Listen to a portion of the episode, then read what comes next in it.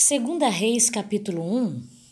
Depois da morte de Acabe, revoltou-se Moabe contra Israel, e caiu Acasias pelas grades de um quarto alto em Samaria, e adoeceu. Enviou mensageiros e disse-lhes: Ide e consultai a Baal Zebub, Deus de se sararei desta doença. Mas o anjo do Senhor disse a Elias, o tisbita: Dispõe-te, sobe, para te encontrares com os mensageiros do rei de Samaria, e dize-lhes: Porventura não há Deus em Israel para ir desconsultar Baal Zebub, Deus de Ecrom? Por assim, assim diz o Senhor. Da cama que subiste, não descerás, mas sem falta morrerás. Então Elias partiu. E os mensageiros voltaram para o rei, e este lhes perguntou: Que há, porque voltastes? Eles responderam: Um homem nos subiu ao encontro e nos disse: Ide, voltai para o rei que vos mandou, e dizei-lhe: Assim diz o Senhor: Porventura não há Deus em Israel para que mandes constar Baal Zebub, Deus de Ecrom? Portanto, da cama que subiste não descerás, mas sem falta morrerás. Ele lhes perguntou: Qual era a aparência do homem que vos veio ao encontro e vos falou tais palavras?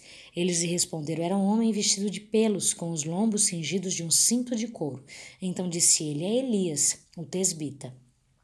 Então lhe enviou um rei, um capitão de cinquenta, com seus cinquenta soldados que subiram ao profeta pois esse estava sentado no cimo do monte. Disse-lhe o capitão: Homem de Deus, o rei diz: Desce. Elias, porém, respondeu ao capitão de cinquenta: Se eu sou homem de Deus, desça fogo do céu e te consuma a ti e aos teus cinquenta. Então fogo desceu do céu e o consumiu a ele e aos seus cinquenta. Tornou o rei a enviar-lhe outro capitão de cinquenta com os seus cinquentas. Este lhes falou e disse: Homem de Deus, assim diz o rei, desce depressa. Respondeu Elias e disse-lhe: Se eu sou homem de Deus, desça fogo do céu e te consuma a ti e aos teus cinquenta.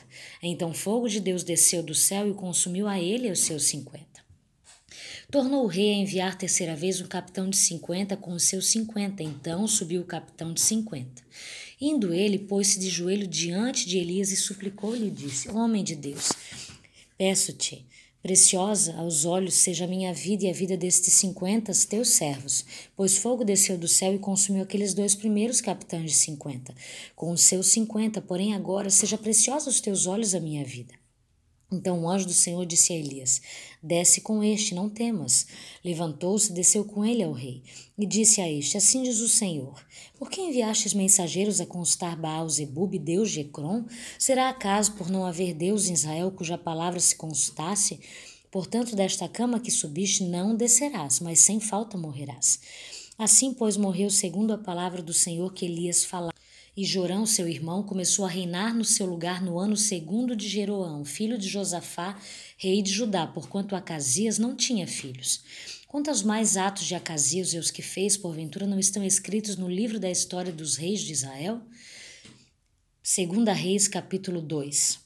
Quando estava o Senhor para tomar Elias ao céu para um redemoinho, Elias partiu de Gilgal em companhia de Eliseu. Disse Elias a Eliseu: Fica-te aqui, porque o Senhor me enviou a Betel. Respondeu Eliseu: Tão certo como vive o Senhor e vive a tua alma, não te deixarei. E assim desceram a Betel.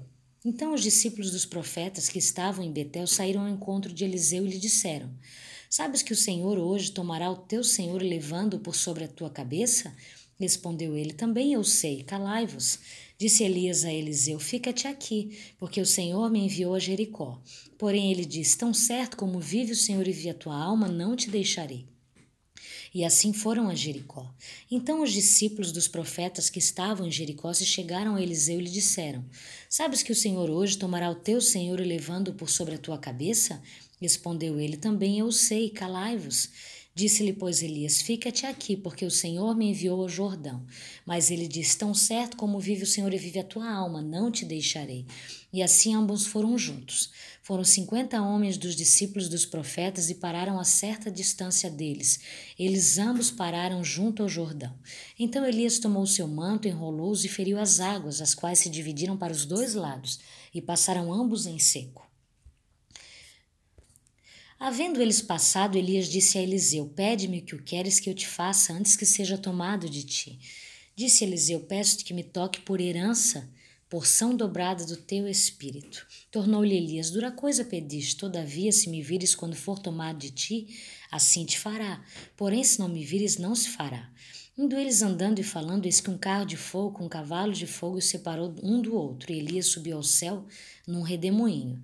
O que vendo Eliseu clamou: Meu pai, meu pai, carros de Israel e seus cavaleiros, e nunca mais o viu, tomando as suas vestes, rasgou em duas partes.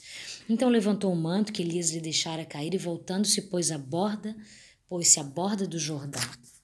Tomou o manto que Elias lhe deixara cair, feriu as águas e disse: Onde está o Senhor, Deus de Elias?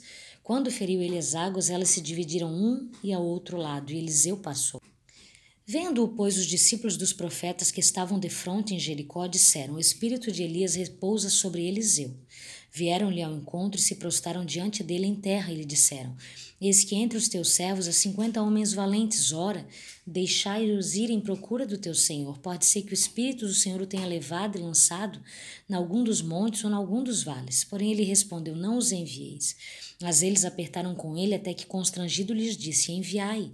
Enviaram cinquenta homens que o procuraram três dias, porém não os acharam. Então voltaram para ele, pois permaneceram em Jericó, e ele lhes disse: Não vos disse que não fosseis? Os homens da cidade disseram a Eliseu: Eis que é bem sitiada esta cidade, como vê o meu senhor. Porém as águas são más e a terra é estéril. E ele diz: Trazei-me um prato novo e ponde nele sal. E lhe trouxeram. Então saiu ele ao manancial das águas e deitou o sal nele, e disse: Assim diz o Senhor: Tornei saudáveis estas águas, já não procederá daí morte nem esterilidade. Ficaram, pois, saudáveis aquelas águas até o dia de hoje, segundo a palavra que Eliseu tinha dito. Então subi dali a Betel, e indo ele pelo caminho, os rapazinhos saíram da cidade e zombavam dele e diziam-lhe: Sobe, calvo, sobe, calvo.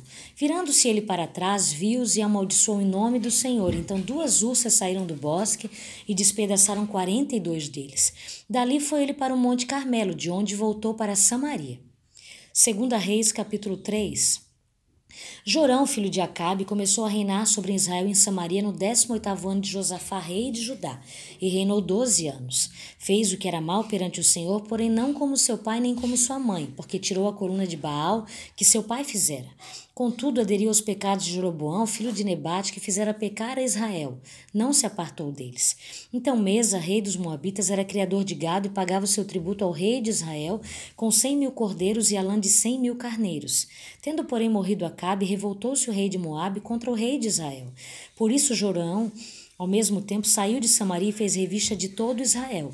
Mandou dizer a Josafá, rei de Judá: O rei de Moabe se revoltou contra mim. Irás tu comigo à guerra contra Moabe? Respondeu ele: Subirei. Serei como tu és, o meu povo como teu povo, e os meus cavalos como os teus cavalos. Então perguntou Joroão: Por que caminho subiremos? Respondeu ele: Pelo caminho do deserto de Edom.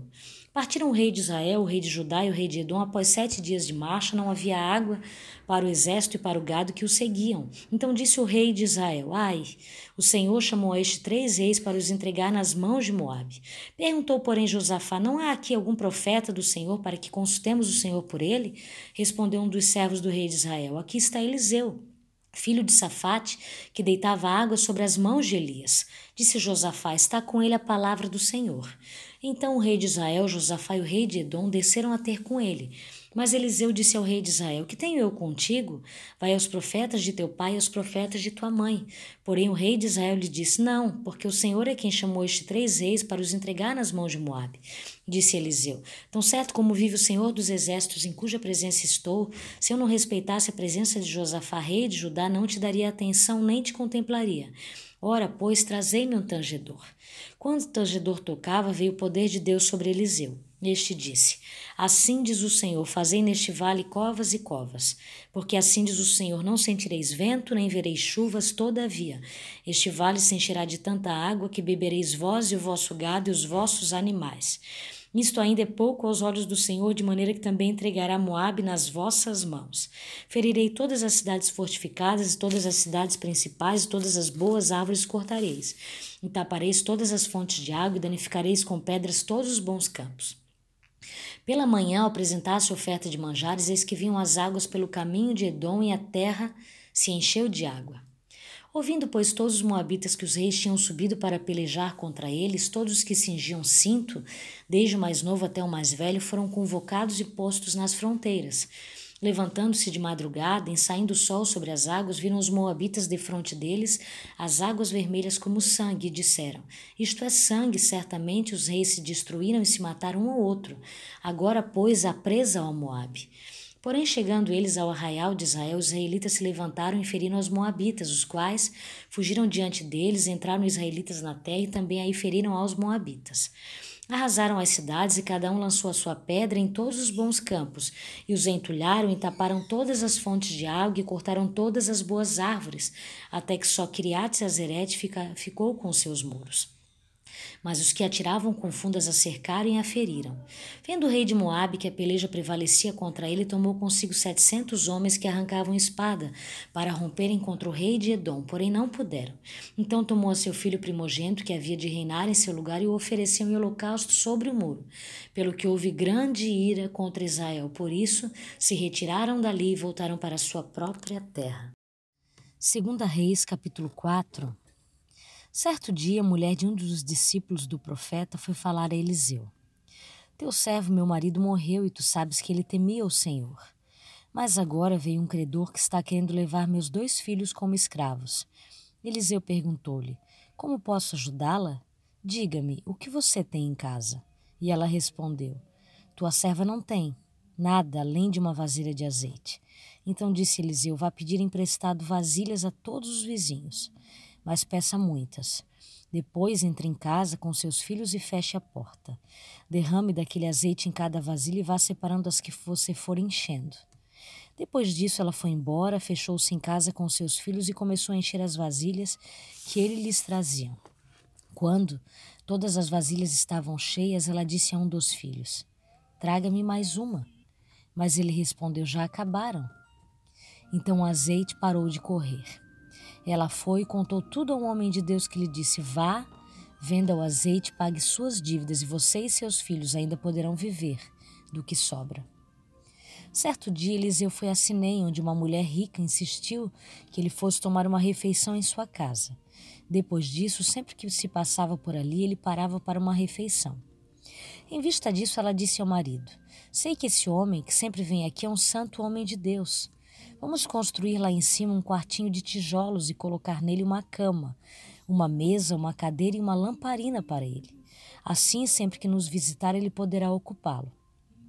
Um dia, quando Eliseu chegou, subiu ao seu quarto e deitou-se, ele mandou o seu servo Geazi chamar a sunamita. Ele a chamou, e quando ela veio, Eliseu mandou Geazi dizer-lhe: Você teve todo este trabalho por nossa causa. O que podemos fazer por você? Quer que eu interceda por você junto ao rei ou ao comandante do exército? Ela respondeu: Estou bem entre a minha própria gente. Mais tarde, Eliseu perguntou a Geazi o que se pode fazer por ela. Ele respondeu: Bem, ela não tem filhos e seu marido é idoso. Então Eliseu mandou chamá-la de novo. Geazi a chamou, ela veio até a porta e ele disse: Por volta desta época, no ano que vem, você estará com um filho nos braços. Ela contestou: Não, meu senhor, não iludas a tua serva, homem de Deus. Mas como Eliseu lhe dissera, a mulher engravidou e no ano seguinte, por volta daquela mesma época, deu à luz a um filho. O menino cresceu e certo dia foi encontrar-se com seu pai, que estava com os ceifeiros. De repente ele começou a chamar o pai, gritando: Ai, minha cabeça, ai, minha cabeça. O pai disse a seu servo: Leve-o para a mãe dele. O servo o pegou e o levou à mãe. O menino ficou no colo dela até o meio-dia e morreu. Ela subiu ao quarto do homem de Deus, deitou o menino na cama, saiu e fechou a porta. Ela chamou o marido e disse: Preciso de um servo de uma jumenta para ir falar com o homem de Deus. Vou e volto logo. Ele perguntou: Mas por que hoje? Não é lua nova nem sábado? Ela respondeu: Não se preocupe. Ela mandou selar a jumenta e disse ao servo: Vamos rápido, só pare quando eu mandar. Assim ela partiu para encontrar-se com o homem de Deus no Monte Carmelo. Quando ele a viu à distância, disse ao seu servo Geazi: Olhe, é a sunamita corra ao seu encontro e pergunte a ela: está tudo bem com você, tudo bem com seu marido e com seu filho? Ela respondeu a Geazi: está tudo bem. Ao encontrar o homem de Deus no monte, ela se abraçou aos seus pés. Geazi veio para afastá-la, mas o homem de Deus lhe disse: Deixa-a em paz. Ela está muito angustiada, mas o Senhor nada me revelou e escondeu de mim a razão da sua angústia. E disse a mulher: Acaso eu te pedi um filho, meu senhor? Não te disse para me dar falsas esperanças? Então Eliseu disse a Geazi: Põe a capa por dentro do cinto, pegue o meu cajado e corra. Se você encontrar alguém, não a cumprimente. Se alguém a cumprimentar, não responda. Quando lá chegar, põe o meu cajado sobre o rosto do menino. Mas a mãe do menino disse: Juro pelo nome do Senhor e por tua vida, que se ficares não irei. Então ele foi com ela. Geazi chegou primeiro e pôs o cajado sobre o rosto do menino, mas ele não falou nem reagiu. Então Geazi voltou para encontrar-se com Eliseu e lhe disse: O menino não voltou a si. Quando Eliseu chegou à casa, já estava o menino morto, estendido na cama. Ele entrou, fechou a porta e orou ao Senhor. Depois, deitou-se sobre o menino, boca a boca, olhos com olhos, mãos com mãos. Enquanto se debruçava sobre ele, o corpo do menino ia se aquecendo. Eliseu levantou-se, começou a andar pelo quarto, depois subiu na cama e debruçou-se mais uma vez sobre ele. O menino espirrou sete vezes e abriu os olhos. Eliseu chamou Geazi e mandou chamar a sunamita, e ele obedeceu. Quando ela chegou, Eliseu disse: Pegue seu filho. Ela entrou, prostrou-se aos seus pés, curvando-se até o chão. Então pegou o filho e saiu. Depois Eliseu voltou a Gigal. Nesse tempo, a fome assolava a região. Quando os discípulos dos profetas estavam reunidos com ele, ordenou ao seu servo: Põe um caldeirão no fogo e faça um ensopado para estes homens. Um deles foi ao campo apanhar legumes e encontrou uma trepadeira. Apanhou algum de seus frutos e encheu deles o seu manto. Quando voltou, cortou-os em pedaços e colocou-os no caldeirão do ensopado, embora ninguém soubesse o que era. O ensopado foi servido aos homens, mas logo que o provaram, gritaram: Homem de Deus! A morte na panela e não puderam mais tomá-lo. Então Eliseu pediu um pouco de farinha, colocou no caldeirão e disse: Sirvam a todos. E já não havia mais perigo no caldeirão. Veio um homem de Baal Salisa, trazendo ao homem de Deus vinte pães de cevada, feito dos primeiros grãos da colheita, e também algumas espigas verdes. Então Eliseu ordenou ao seu servo: Sirva a todos. O auxiliar de Eliseu perguntou: Como poderei servir isso a cem homens? Eliseu, porém, respondeu: Sirva a todos, pois assim diz o Senhor: eles comerão, e ainda sobrará. Então ele serviu a todos, e conforme a palavra do Senhor, eles comeram, e ainda sobrou. Segunda Reis, capítulo 5. Namã, comandante do exército do rei da Síria, era muito respeitado e honrado pelo seu senhor pois por meio dele o Senhor dera vitória à Síria. Mas esse grande guerreiro ficou leproso. Ora, tropas da Síria haviam atacado Israel e levado cativo uma menina, que passou a servir a mulher de Naamã. Um dia ela disse à sua senhora: Se o meu senhor procurasse o profeta que está em Samaria, ele o curaria da lepra. Naamã foi contar ao seu senhor o que a menina israelita dissera. O rei da Síria respondeu: Vá, e eu lhe darei uma carta que você entregará ao rei de Israel. Então Naamã partiu, levando consigo 350 quilos de prata, 72 quilos de ouro e 10 mudas de roupas finas. A carta que levou ao rei de Israel dizia: Junto com esta carta, estou te enviando meu oficial Naamã para que o cures da lepra. Assim que o rei de Israel leu a carta, rasgou as vestes e disse: Por acaso sou Deus capaz de conceder vida ou morte? Por que este homem me envia alguém para que eu cure da lepra? Vejam como ele procura um motivo para se desentender comigo. Quando Eliseu, homem de Deus, soube que o rei de Israel havia rasgado suas vestes, mandou-lhe esta mensagem: Por que rasgaste tuas vestes? Envia este homem a mim, e ele saberá que é profeta em Israel. Então Naamã foi com seus cavalos e carros e parou à porta da casa de Eliseu. Eliseu enviou um mensageiro para lhe dizer: Vai e lave-se sete vezes no rio Jordão. Sua pele será restaurada e você ficará purificado. Mas Naamã ficou indignado e saiu dizendo: Eu estava certo, de que ele sairia para receber-me, invocaria em pé o nome do Senhor, o seu Deus, moveria a mão sobre o lugar afetado e me curaria da lepra. Não são os rios Albânia, Farfar e Damasco melhores do que todas as águas de Israel? Será que não poderia lavar-me neles e ser purificado? E foi embora dali furioso. Mas os seus servos lhe disseram: Meu pai, se o profeta lhe tivesse pedido alguma coisa difícil, o senhor não faria? Quanto mais quanto ele apenas lhe disse que se lave e será purificado. Assim ele desceu ao Jordão, mergulhou sete vezes conforme a ordem do homem de Deus, e foi purificado. Sua pele tornou-se como a de uma criança. Então Naamã e toda sua comitiva voltavam à casa do homem de Deus. Ao chegar diante do profeta, Naamã lhe disse: Agora sei que não há Deus em nenhum outro lugar senão Israel. Por favor, aceita um presente do teu servo. O profeta respondeu: Juro pelo menos nome do Senhor a quem eu sirvo, que nada aceitarei. Embora Naamã insistisse, ele recusou. E disse Namã: Já que não aceitas o presente, ao menos permite que eu leve duas mulas carregadas de terra, pois teu servo nunca mais fará holocaustos e sacrifícios a nenhum outro Deus, senão ao Senhor. Mas que o Senhor me perdoe por uma única coisa. Quando meu Senhor vai adorar no templo de Rimon, eu também tenho que me ajoelhar ali, pois ele se apoia em meu braço. Que o Senhor perdoe o teu servo por isso, disse Eliseu, vá em paz. Quando Naamã já estava a certa distância, Geazi, servo de Eliseu, homem de Deus, pensou: Meu senhor foi bom demais para Naamã, aquele arameu, não aceitando o que lhe ofereceu. Juro pelo nome do Senhor que correrei atrás dele para ver se ganha alguma coisa. Então Geazi correu para alcançar Naamã, que, vendo-se a se aproximar, desceu da carruagem para encontrá-lo e perguntou: Está tudo bem? Geazi respondeu: Sim, tudo bem. Mas o meu senhor enviou-me para dizer que dois jovens discípulos dos profetas acabaram de chegar, vindo dos montes de Efraim. Por favor, deles 35 quilos de prata e duas mudas de roupas finas. Claro, respondeu Namã, leve 70 quilos. Ele insistiu com Geazi para que os aceitasse e colocou os 70 quilos de prata em duas sacolas, com as duas mudas de roupa, entregando tudo a dois de seus servos, os quais foram à frente de Geazi levando as sacolas. Quando Geazi chegou à coluna onde morava, pegou as sacolas das mãos dos servos e as guardou em casa. Mandou os homens de volta e eles partiram. Depois entrou e apresentou-se ao seu senhor Eliseu. E este perguntou: Onde você esteve, Geazi? Geazi respondeu: Teu servo não foi a lugar algum. Mas, ele, mas Eliseu lhe disse: Você acha que eu não estava com você em espírito quando o homem desceu da carruagem para encontrar-se com você? Este não era o momento de aceitar prata, nem roupas, nem de cobiçar olivais, vinhas, ovelhas, bois, servos e servos.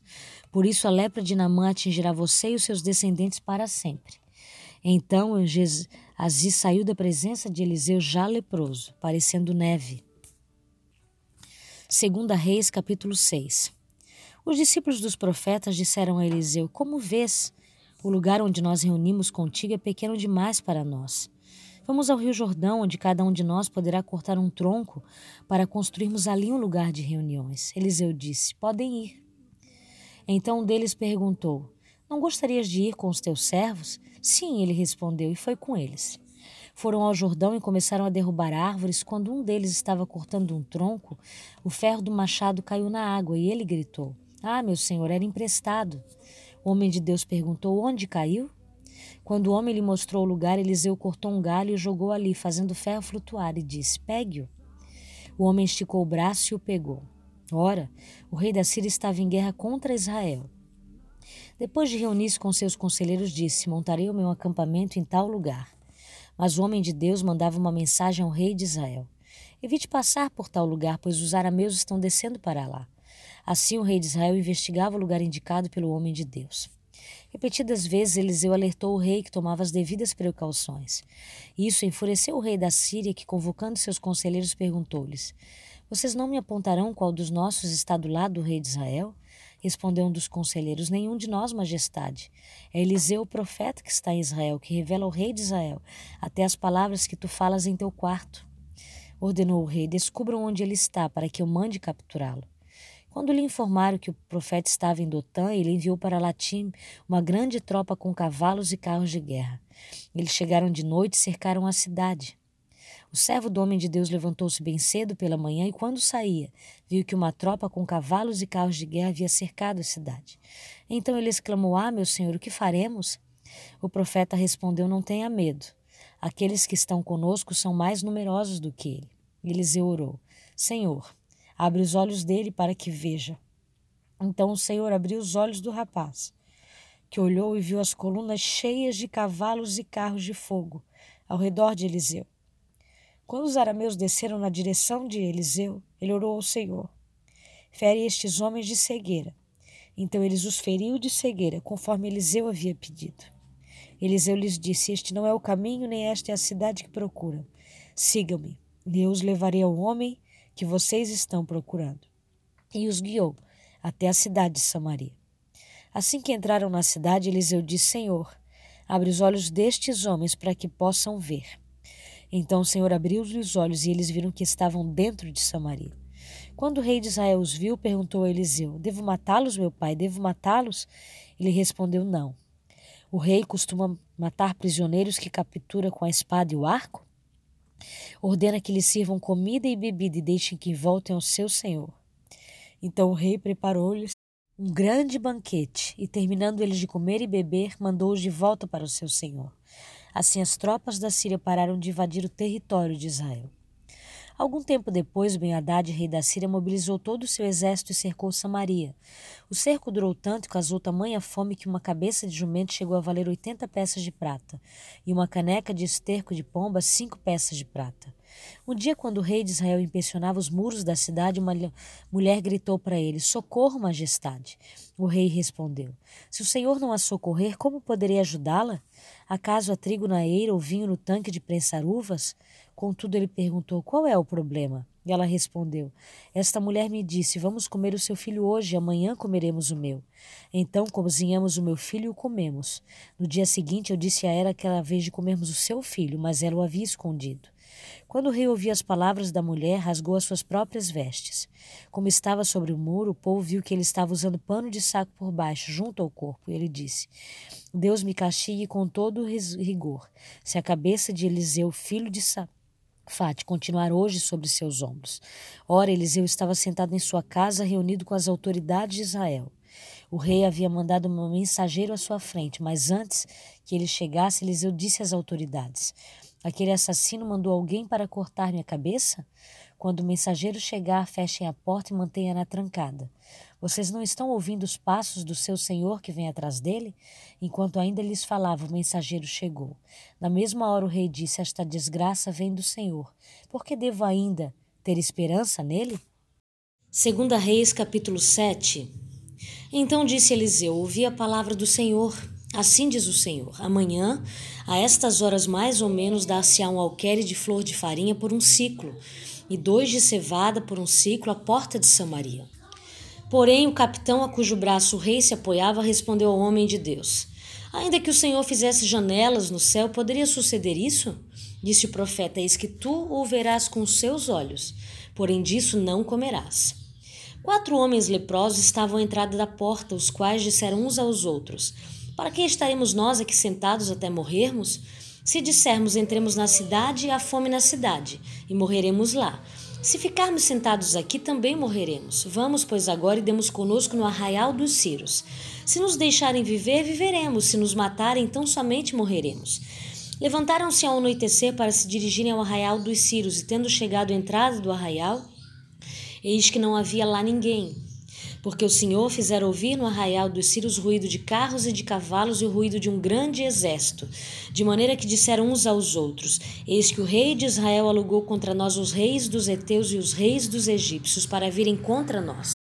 Pelo que se levantaram e, fugindo ao anoitecer, deixaram as suas tendas, os seus cavalos e os seus jumentos e o arraial como estava, e fugiram para salvar a sua vida.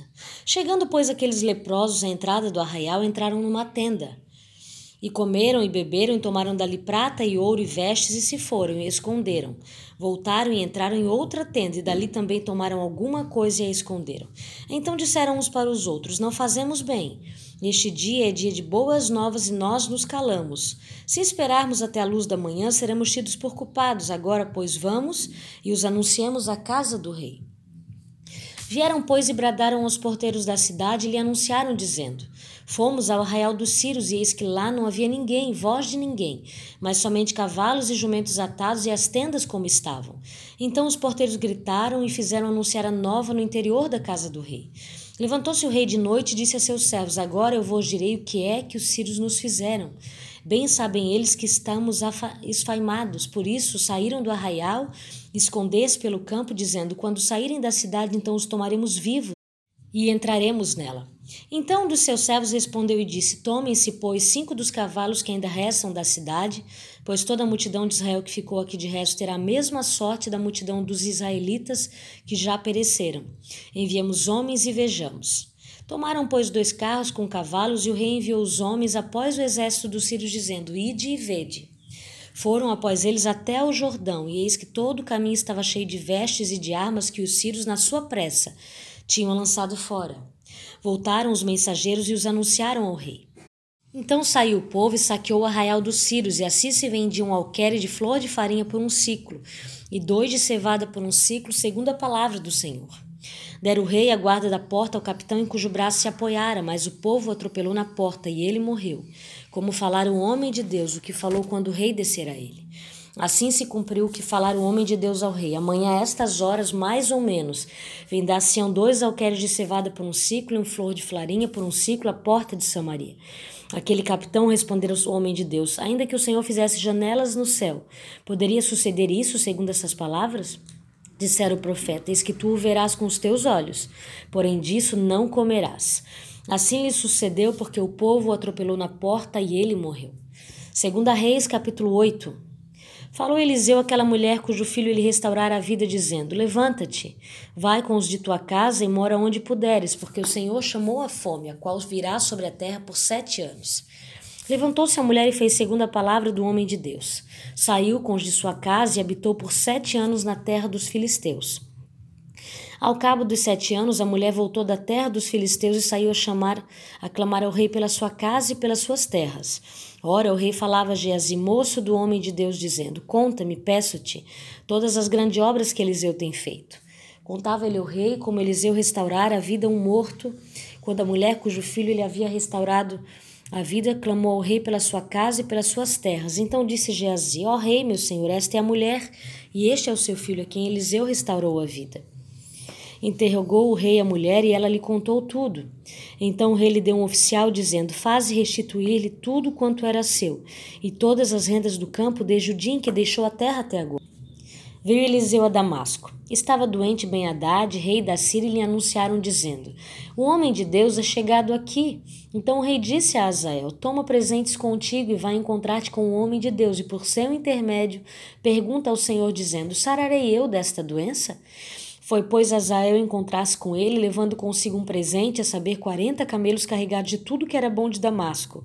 Chegou, apresentou-se diante dele e disse: Teu filho Ben-Hadad, rei da Síria, me enviou a perguntar-te: sararei eu desta doença?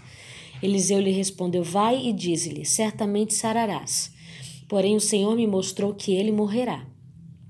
Olhou Eliseu para Azael e tanto lhe fitou os olhos que este ficou embaraçado. E chorou o homem de Deus. Então disse Azael: por que choram, meu senhor? Ele respondeu: Porque sei o mal que has de fazer aos filhos de Israel. Deitarás fogo às suas fortalezas, matarás a espada os seus jovens, esmagarás os seus pequeninos e rasgarás o ventre de suas mulheres grávidas. Tornou Azael: Pois que é teu servo este cão para fazer tão grandes coisas? Respondeu Eliseu: O Senhor me mostrou que tu has de ser rei da Síria. Então deixou Eliseu e veio a seu senhor, o qual lhe perguntou: Que te disse Eliseu? Respondeu ele: Disse-me que certamente sararás. No dia seguinte, Azael tomou um cobertor, molhou em água e o estendeu sobre o rosto do rei até que morreu. E Azael reinou em seu lugar. No ano quinto do reinado de Jorão, filho de Acabe, rei de Israel, reinando ainda Josafá em Judá, começou a reinar Jeorão, filho de Josafá, rei de Judá. Era ele da idade de 32 anos quando começou a reinar e reinou oito anos em Jerusalém. Andou nos caminhos do rei de Israel, como também fizeram os da casa de Acabe, porque a filha deste era sua mulher e fez o que era mal perante os olhos do Senhor. Porém, o Senhor não quis destruir a Judá por amor de Davi, seu servo, segundo a sua promessa de que lhe havia feito, de lhe dar sempre uma lâmpada e a seus filhos. Nos dias de Jeroão se revoltaram os edomitas contra o poder de Judá e constituíram seu próprio rei. Pelo que Jeorão passou a Zair e todos os carros com ele, ele se levantou de noite, feriu os edomitas que o cercavam, os capitães dos carros, e o povo de Jeruão, porém, fugiu para suas tendas. Assim se rebelou Edom para livrar-se do poder de Judá, até o dia de hoje. Ao mesmo tempo se rebelou também Libna. Quanto aos mais atos de Joroão e a tudo quanto fez, porventura não estão escritos no livro da história dos reis de Judá? Descansou Jeorão com seus pais e com eles foi sepultado na cidade de Davi Acasias, seu filho, reinou em seu lugar.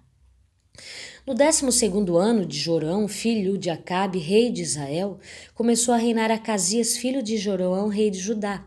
Era Acasias de vinte e dois anos de idade quando começou a reinar, e reinou um ano em Jerusalém. Sua mãe, filha de honra e rei de Israel, chamava-se Atália. Ele andou no caminho da casa de Acabe e fez o que era mal perante o Senhor, como a casa de Acabe, porque era genro da casa de Acabe. Foi com Joroão, filho de Acabe, a Ramote e Leade a peleja contra Azael, rei da Síria, e os sírios feriram Jorão. Então voltou o rei Jorão para Jezreel para curar-se das feridas que os sírios lhe fizeram em Ramá, quando pelejou contra Azael, rei da Síria, e desceu a Casias, filho de Jeroão, rei de Judá, para ver a Jorão, filho de Acabe e Jezreel, porquanto estava doente. Segunda Reis, capítulo 9. Então o profeta Eliseu chamou um dos discípulos dos profetas e lhe disse: Cinge os lombos, leva contigo este vaso de azeite e vai-te a Ramote de Leade. Em lá chegando, vê onde está Gel, filho de Josafá, filho de Nissim, entra e faz-o levantar-se do meio dos seus irmãos e leva-o à câmara interior. Toma o vaso de azeite, derrama-lhe sobre a cabeça e diz: Assim diz o Senhor: unge-te rei sobre Israel. Então abre a porta, foge e não te detenhas. Foi, pois, o moço, o jovem profeta Ramote Gileade. Entrando ele, eis que os capitães do exército estavam assentados. Ele disse: Capitão, tenho mensagens para te dizer. Perguntou-lhe Gel: A qual de todos nós? Respondeu-lhe: A ti, capitão. Então se levantou Gel e entrou na casa. O jovem derramou-lhe o azeite sobre a cabeça e lhe disse: Assim diz o Senhor Deus de Israel: Ungi-te rei sobre o povo do Senhor, sobre Israel. Ferirás a casa de Acabe teu senhor para que eu vingue da mão de Jezabel o sangue dos meus servos, os profetas, e o sangue de todos os servos do Senhor. Toda a casa de Acabe perecerá, exterminarei de Acabe todos do sexo masculino, quer escravos, quer livre em Israel. Porque farei a casa de Acabe como a casa de Jeroboão, filho de Nebate, como a casa de Baasa, filho de Aias. Os cães devorarão Jezabel no campo de Israel. Não haverá quem em terra. Dito isto, abriu a porta e fugiu. Saindo Gel, os servos de seu senhor disseram-lhe: Vai tudo bem? Por que veio a ti este louco? Ele lhe respondeu: Bem conheces esse homem e o seu falar. Mas eles disseram: É mentira. Agora, faze-nos sabê-lo, te pedimos. Então disse Gel: Assim e assim me falou a saber. Assim diz o Senhor, ungi-te rei sobre Israel. Então se apressaram e, tomando cada um o seu manto, os puseram debaixo dele, sobre os degraus, e tocaram a trombeta e disseram: Gel é rei. Assim Jeú, filho de Josafá, filho de Enince, conspirou contra Jorão. Tinha, porém, Jorão cercado a Ramote de Gileade e ele todo Israel, por causa de Azael, rei da Síria. Porém, o rei Jorão voltou para se curar em Jezreel das feridas que os sírios lhes fizeram quando pelejou contra Azael, rei da Síria. Disse Jeú: Se é da vossa vontade, ninguém saia furtivamente da cidade para ir anunciar isto em Jezreel. Então Jeú subiu a um carro e foi-se a Jezreel, porque Joroão estava de cama ali. Também Acasias, rei de Judá, descera para ver a Jorão. Ora, o Atalai estava na torre de Israel e viu a tropa de Jeú que vinha e disse: Vejo uma tropa, então disse Jorão. Toma um cavaleiro e envia ao seu encontro para que lhe pergunte a paz. Foi-lhe o cavaleiro ao encontro e disse: Assim diz o rei, a paz? Respondeu Jeú. Que tu tens com a paz? Passa para trás de mim. O atalaia deu aviso dizendo: Chegou a eles o mensageiro, porém não volta. Então enviou João, Jorão, outro cavaleiro, chegando estes a eles, disse: Assim diz o rei: A paz? Respondeu Jeú: Que tens tu com a paz? Passa para trás de mim. O atalaia deu aviso dizendo: Também este que chegou a eles, porém não volta. E o guiar do carro parece como o de Jeú, filho de Nissi, porque guia furiosamente. Disse Jorão: Aparelhe o carro. E lhe apalheiraram o carro. Saiu Jorão, rei de Israel, e Acasias, rei de Judá, cada um com seu carro. E foram ao encontro de Jeú, e o acharam no campo de Nabote, os reis Lita. Sucedeu que, vendo Jorão a Jeú, perguntou: A paz, Jeú? Ele respondeu: Que paz, enquanto perduram as prostituições de tua mãe Jezabel e as suas muito feitiçarias?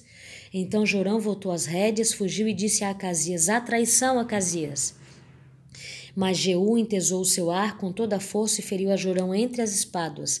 A flecha saiu-lhe pelo coração e ele caiu no seu carro. Então Jeú disse a Bidicar, seu capitão: Toma-o, lança-o no campo da herdade Nabote, o Geeslita, pois lembra-te de que indo eu e tu, juntos montados após Acabe seu pai, o Senhor pronunciou contra ele esta sentença.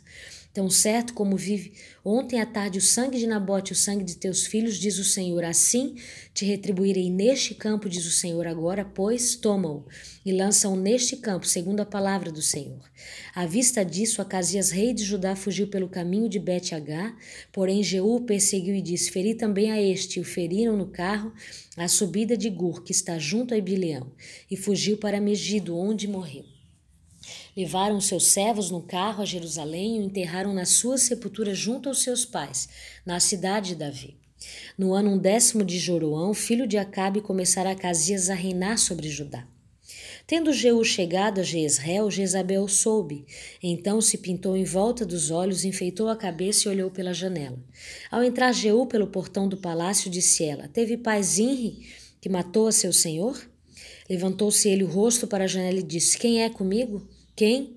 E dois ou três eunucos olharam para ele. Então disse ele: Lançai-o daí de baixo. Lançaram-no abaixo e foram salpicados com o seu sangue a parede e os cavalos, e Jeú atropelou. Entrando ele, havendo comido e bebido, disse: Olhai por aquela maldita e sepultai-a, porque é filha de rei. Foram para sepultar, porém não acharam dela senão a caveira, os pés e as palmas das mãos. Então voltaram e lhe fizeram saber. Ele disse: Esta é a palavra do Senhor que falou por intermédio de Elias, o tisbita, seu servo, dizendo: No campo de Israel, os campos comerão a carne de Jezabel. O cadáver de Jezabel será como esterco sobre o campo da herdade de Israel, de maneira que já não dirão: esta é Jezabel. Segunda Reis, capítulo 10. Achando-se em Samaria setenta filhos de Acabe, Jeú escreveu cartas e as enviou a Samaria, aos chefes da cidade, aos anciãos e aos tutores dos filhos de Acabe, dizendo: Logo, em chegando a vós outros esta carta, pois estão convosco os filhos de vosso Senhor, como também os carros, os cavalos, a cidade fortalecida e as armas. Escolhei a melhor e mais capaz dos filhos de vosso Senhor, ponde-o sobre o trono de seu pai, e pelejai pela casa de vosso Senhor. Porém, eles temeram muitíssimo e disseram: Dois reis não puderam resistir a ele. Como, pois, poderemos nós fazê-lo? Então, o responsável pelo palácio, responsável pela cidade, os anciãos e os tutores mandaram dizer a Jeú: teus servos somos, e tudo quanto nos ordenaste faremos, a ninguém constituiremos rei. Faze bem o que te parecer.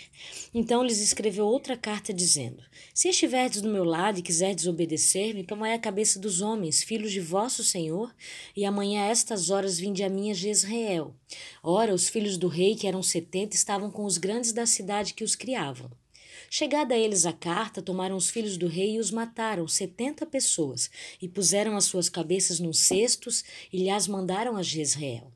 Veio um mensageiro e lhe disse: Trouxeram as cabeças dos filhos do rei. Ele disse: Ponde-as em dois montões à entrada da porta até pela manhã. Saindo pela manhã, parou e disse a todo o povo: Vós estás sem culpa, eis que eu conspirei contra o meu senhor e o matei. Mas quem feriu todos estes? Sabei, pois, agora que da palavra do Senhor pronunciada contra a casa de Acabe nada cairá em terra, porque o Senhor fez o que falou por intermédio do seu servo Elias.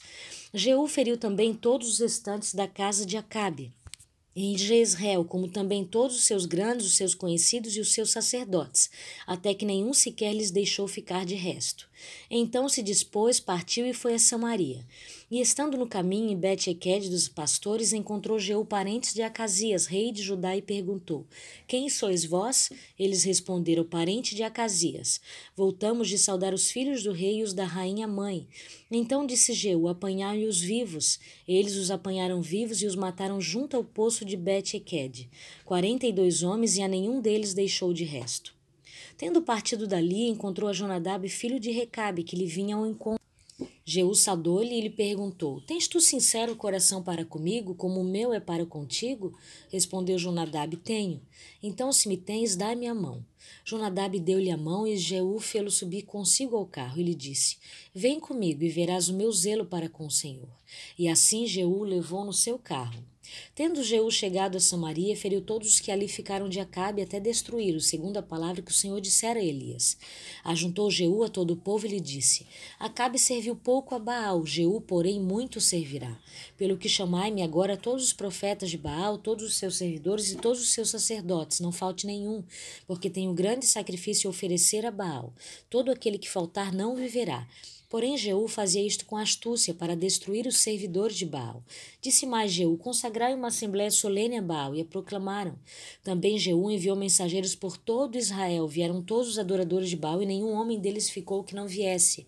Entraram na casa de Baal, que se encheu de uma extremidade à outra. Então disse Jeú ao vestiário: Tira as vestimentas para todos os adoradores de Baal, e o fez. Entrou Jeú com Jonadab, filho de Recabe, na casa de Baal, e disse aos adoradores de Baal: Examinai e vede bem, não esteja aqui entre vós algum dos servos do Senhor, mas somente os adoradores de Baal. Entrando eles a oferecerem sacrifícios e holocaustos, Jeú preparou da parte de fora oitenta homens e disse-lhes: Se escapar algum dos homens que eu entregar em vossas mãos, a vida daquele que o deixou escapar responderá pela vida dele. Sucedeu que, acabado o oferecimento do holocausto, ordenou Jeú da sua guarda e os da capitães: Entrai e feri-os, e que nenhum escape. Feriram-os a fio da espada, e os da guarda e os capitães os lançaram fora, e penetraram no mais interior da casa de Baal.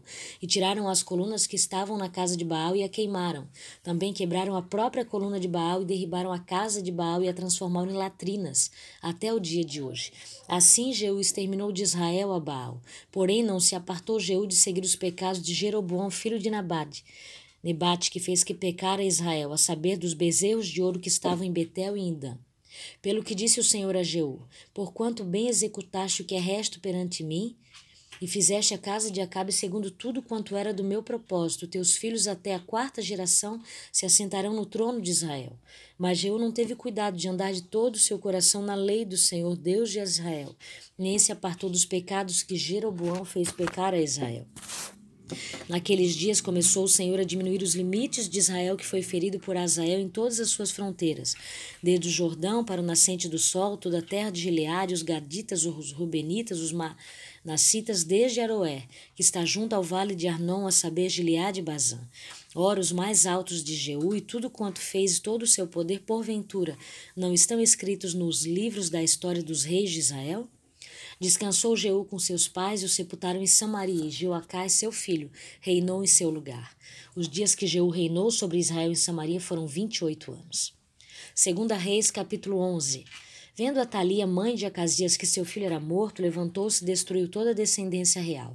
Mas Geogeba, filha do rei Joroão, irmão de Acasias, tomou a Joás, filho de Acasias, e o furtou dentre os filhos do rei, os quais matavam, e pôs a ele a sua ama numa câmara interior, e assim o esconderam de Atalia, e não foi morto.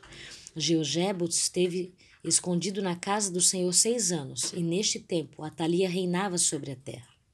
No sétimo ano, mandou Joiada chamar os capitões dos cários e da guarda e os fez entrar à sua presença na casa do Senhor. Fez com eles aliança e ajuramentou-se na casa do Senhor e lhe mostrou o filho do rei. Então lhes deu ordem, dizendo: Esta é a obra que haveis de fazer.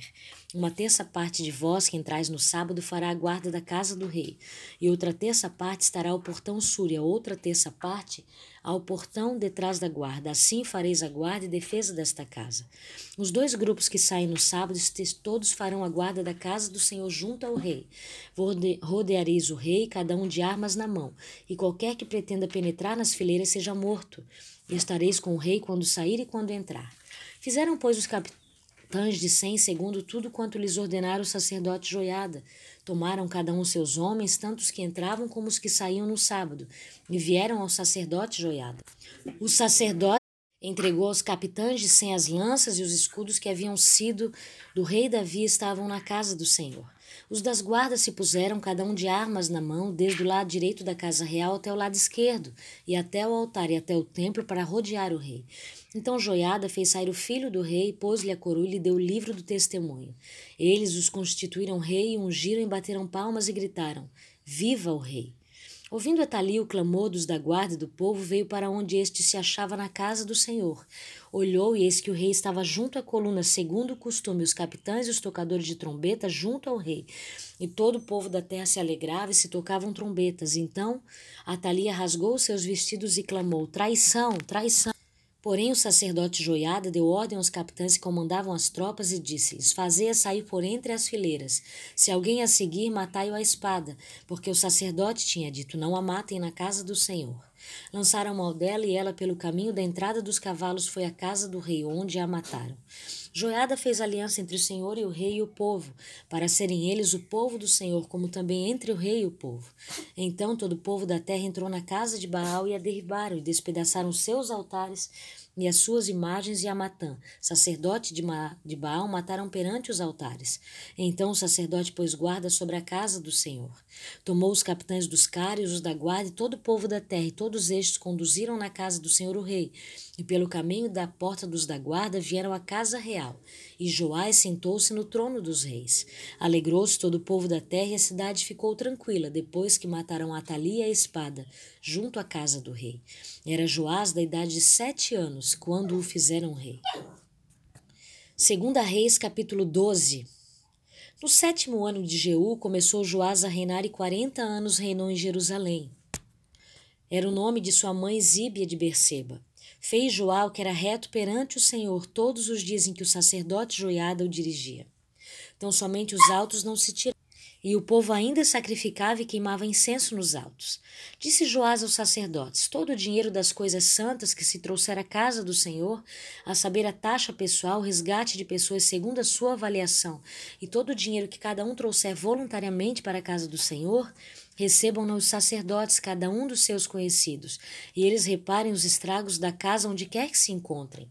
Sucedeu, porém, que no ano vigésimo terceiro do rei Joás, os sacerdotes ainda não tinham reparado os estragos da casa. Então o rei Joás chamou o sacerdote Joiada e os mais sacerdotes lhes disse: Por que não reparais os estragos da casa? Agora, pois, não recebais mais dinheiro de vossos conhecidos, mas entregai-o para a reparação dos estragos da casa. Consentiram os sacerdotes assim não receberem mais dinheiro do povo, como em não repararem os estragos da casa. Porém, o sacerdote Joiada tomou uma caixa e lhe fez na tampa um buraco e a pôs ao pé do altar, à mão direita dos que entravam na casa do Senhor. Os sacerdotes que guardavam a entrada da porta depositavam ali todo o dinheiro que se trazia à casa do Senhor. Quando viam que já havia muito dinheiro na caixa, o escrivão do rei subia com o sumo sacerdote e contavam e sacavam o dinheiro que se achava na casa do Senhor. O dinheiro, depois de pesado, davam nas mãos dos que dirigiam a obra e tinham a seu cargo a casa do Senhor. Estes pagavam aos carpinteiros e aos edificadores que reparavam a casa do Senhor, como também aos pedreiros e aos cabouqueiros e compravam madeira e pedras lavradas para repararem os estragos da casa do Senhor, e custeavam todo o necessário para a conservação da casa do Senhor. Mas do dinheiro que se trazia à casa do Senhor não se faziam nem taças de prata, nem espivitadeiras, nem bacias, nem trombetas, nem vaso algum de ouro ou de prata, para a casa do Senhor, porque davam aos que dirigiam a obra e reparavam com ele a casa do Senhor. Também não pediam conta aos homens em cujas mãos entregavam aquele dinheiro, para o dar aos que faziam a obra, porque procediam com fidelidade. Mas o dinheiro da oferta pela culpa e o dinheiro de oferta pelos pecados não se traziam à casa do Senhor, eram para os sacerdotes. Então subiu Azael, rei da Síria, e pelejou contra Gate e a tomou. Depois Azael resolveu marchar contra Jerusalém. Porém Joás, rei de Judá, tomou todas as coisas santas que Josafá, Jeorão e Acasia, seus pais, rei de Judá haviam dedicado, como também todo o ouro que se achava nos tesouros da casa do Senhor, e na casa do rei os mandou Azael, rei da Síria, e este se retirou de Jerusalém. Quantas mais altos de Joás e a tudo que fez, porventura não estão escritos no livro da história dos reis de Judá? Levantaram-se os seus servos, conspiraram e feriram Joás na casa de Milo, que está na descida para Silá. Porque Josacá, filho de Semeate Josabade, filho de Somé, seus servos, o feriram e morreu. E o sepultaram com seus pais na cidade de Davi. Amazia, seu filho, reinou em seu lugar. Segunda Reis, capítulo 13. No vigésimo terceiro ano de Joás, filho de Acasias, rei de Judá, começou a reinar Jeoacás, filho de Jeú, sobre Israel, em Samaria, e reinou dezessete anos, e fez o que era mal perante o Senhor, porque andou nos pecados de Jeroboão, filho de Nebate, que fez pecar a Israel, não se apartou deles.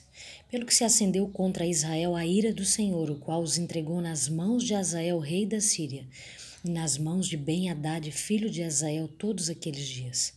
Porém, Joacás fez súplicas diante do Senhor, e o Senhor o ouviu, pois viu a opressão com que o rei da Síria atormentava Israel. O Senhor deu um salvador a Israel, de modo que os filhos de Israel saíram de sob o poder dos sírios e habitaram de novo em seus lares como dantes.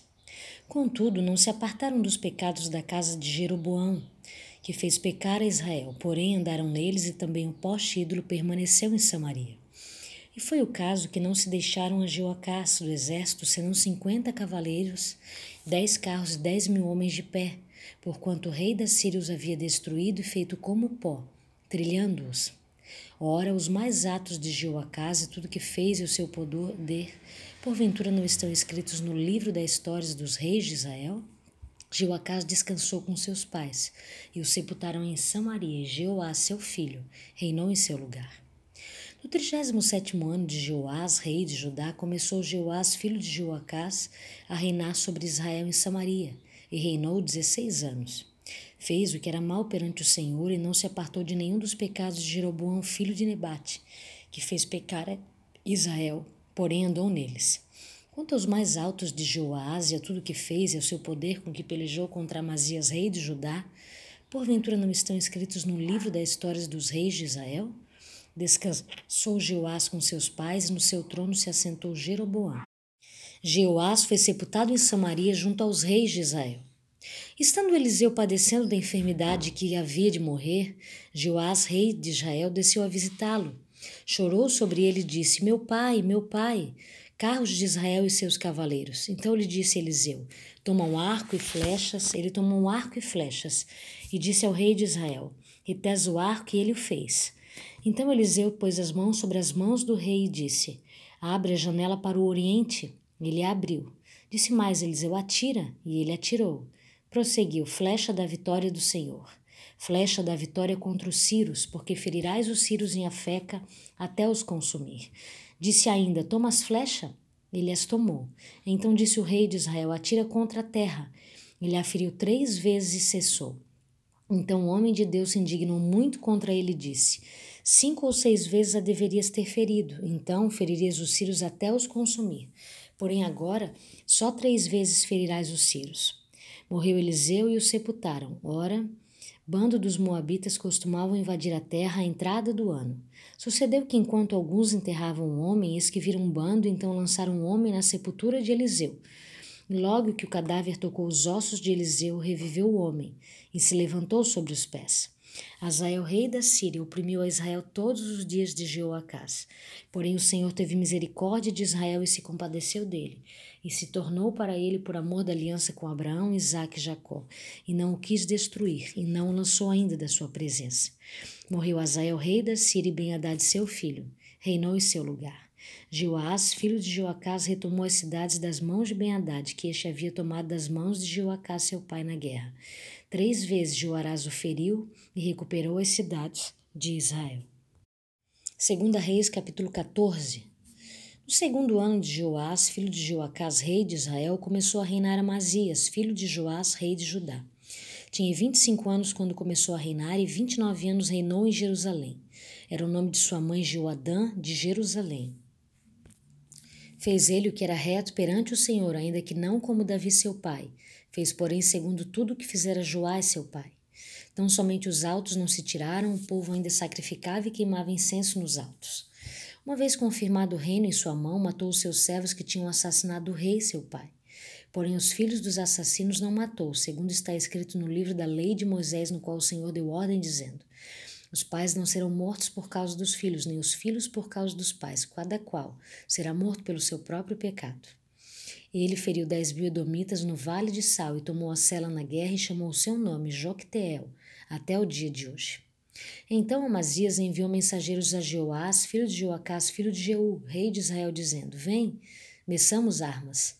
Porém Jeoás, rei de Israel, respondeu a Amazias, rei de Judá: O cardo que está no Líbano mandou dizer ao cedro que lá está: Dá tua filha por mulher a meu filho, mas os animais do campo que estavam no Líbano passaram e pisaram o cardo. Na verdade, feriste os edomitas e o teu coração se ensoberbeceu. Gloria-te disso e fique em casa. Por que provocarias o mal para caíres tu e Judá contigo? Mas Amazias não quis atendê-lo. Subiu então Jeoás, rei de Israel, e Amazias, rei de Judá, e mediram armas em Bet-Semes, que está em Judá. Judá foi derrotado diante de Israel e fugiu cada um para sua casa. Jeoás, rei de Israel, prendeu Amazias, rei de Judá, filho de Joás, filho de Acasias, em Bet-Semes, e veio a Jerusalém, cujo muro ele rompeu desde a porta de Efraim até a porta da esquina, quatrocentos côvados. Tomou todo o ouro e a prata e todos os utensílios que se acharam na casa do Senhor e nos tesouros da casa do rei, como também reféns, e voltou para Samaria. Ora, os mais altos de Jeoás, o que fez o seu poder e como pelejou contra Amazias, rei de Judá, porventura não estão escritos no livro da história dos reis de Israel? Descansou Jeoás com seus pais e foi sepultado em Samaria, junto aos reis de Israel, e Jeroboão, seu filho, reinou em seu lugar. Amazias, filho de Joás, rei de Judá, viveu quinze anos depois da morte de Joás, filho de Joacás, rei de Israel. Ora, os mais atos de Amazias, porventura não estão escritos no livro da história dos reis de Judá?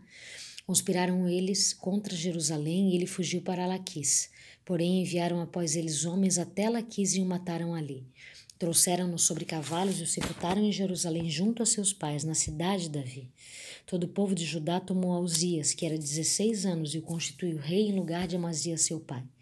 Ele edificou Elate e restituiu a Judá, depois que o rei descansou com seus pais. No décimo quinto ano de Amazias, filho de Joás, rei de Judá, começou a reinar em Samaria Jeroboão, filho de Joás, rei de Israel, e reinou quarenta e um anos. Fez o que era mal perante o Senhor, jamais se apartou de nenhum dos pecados de Jeroboão, filho de Nebate, que fez pecar a Israel.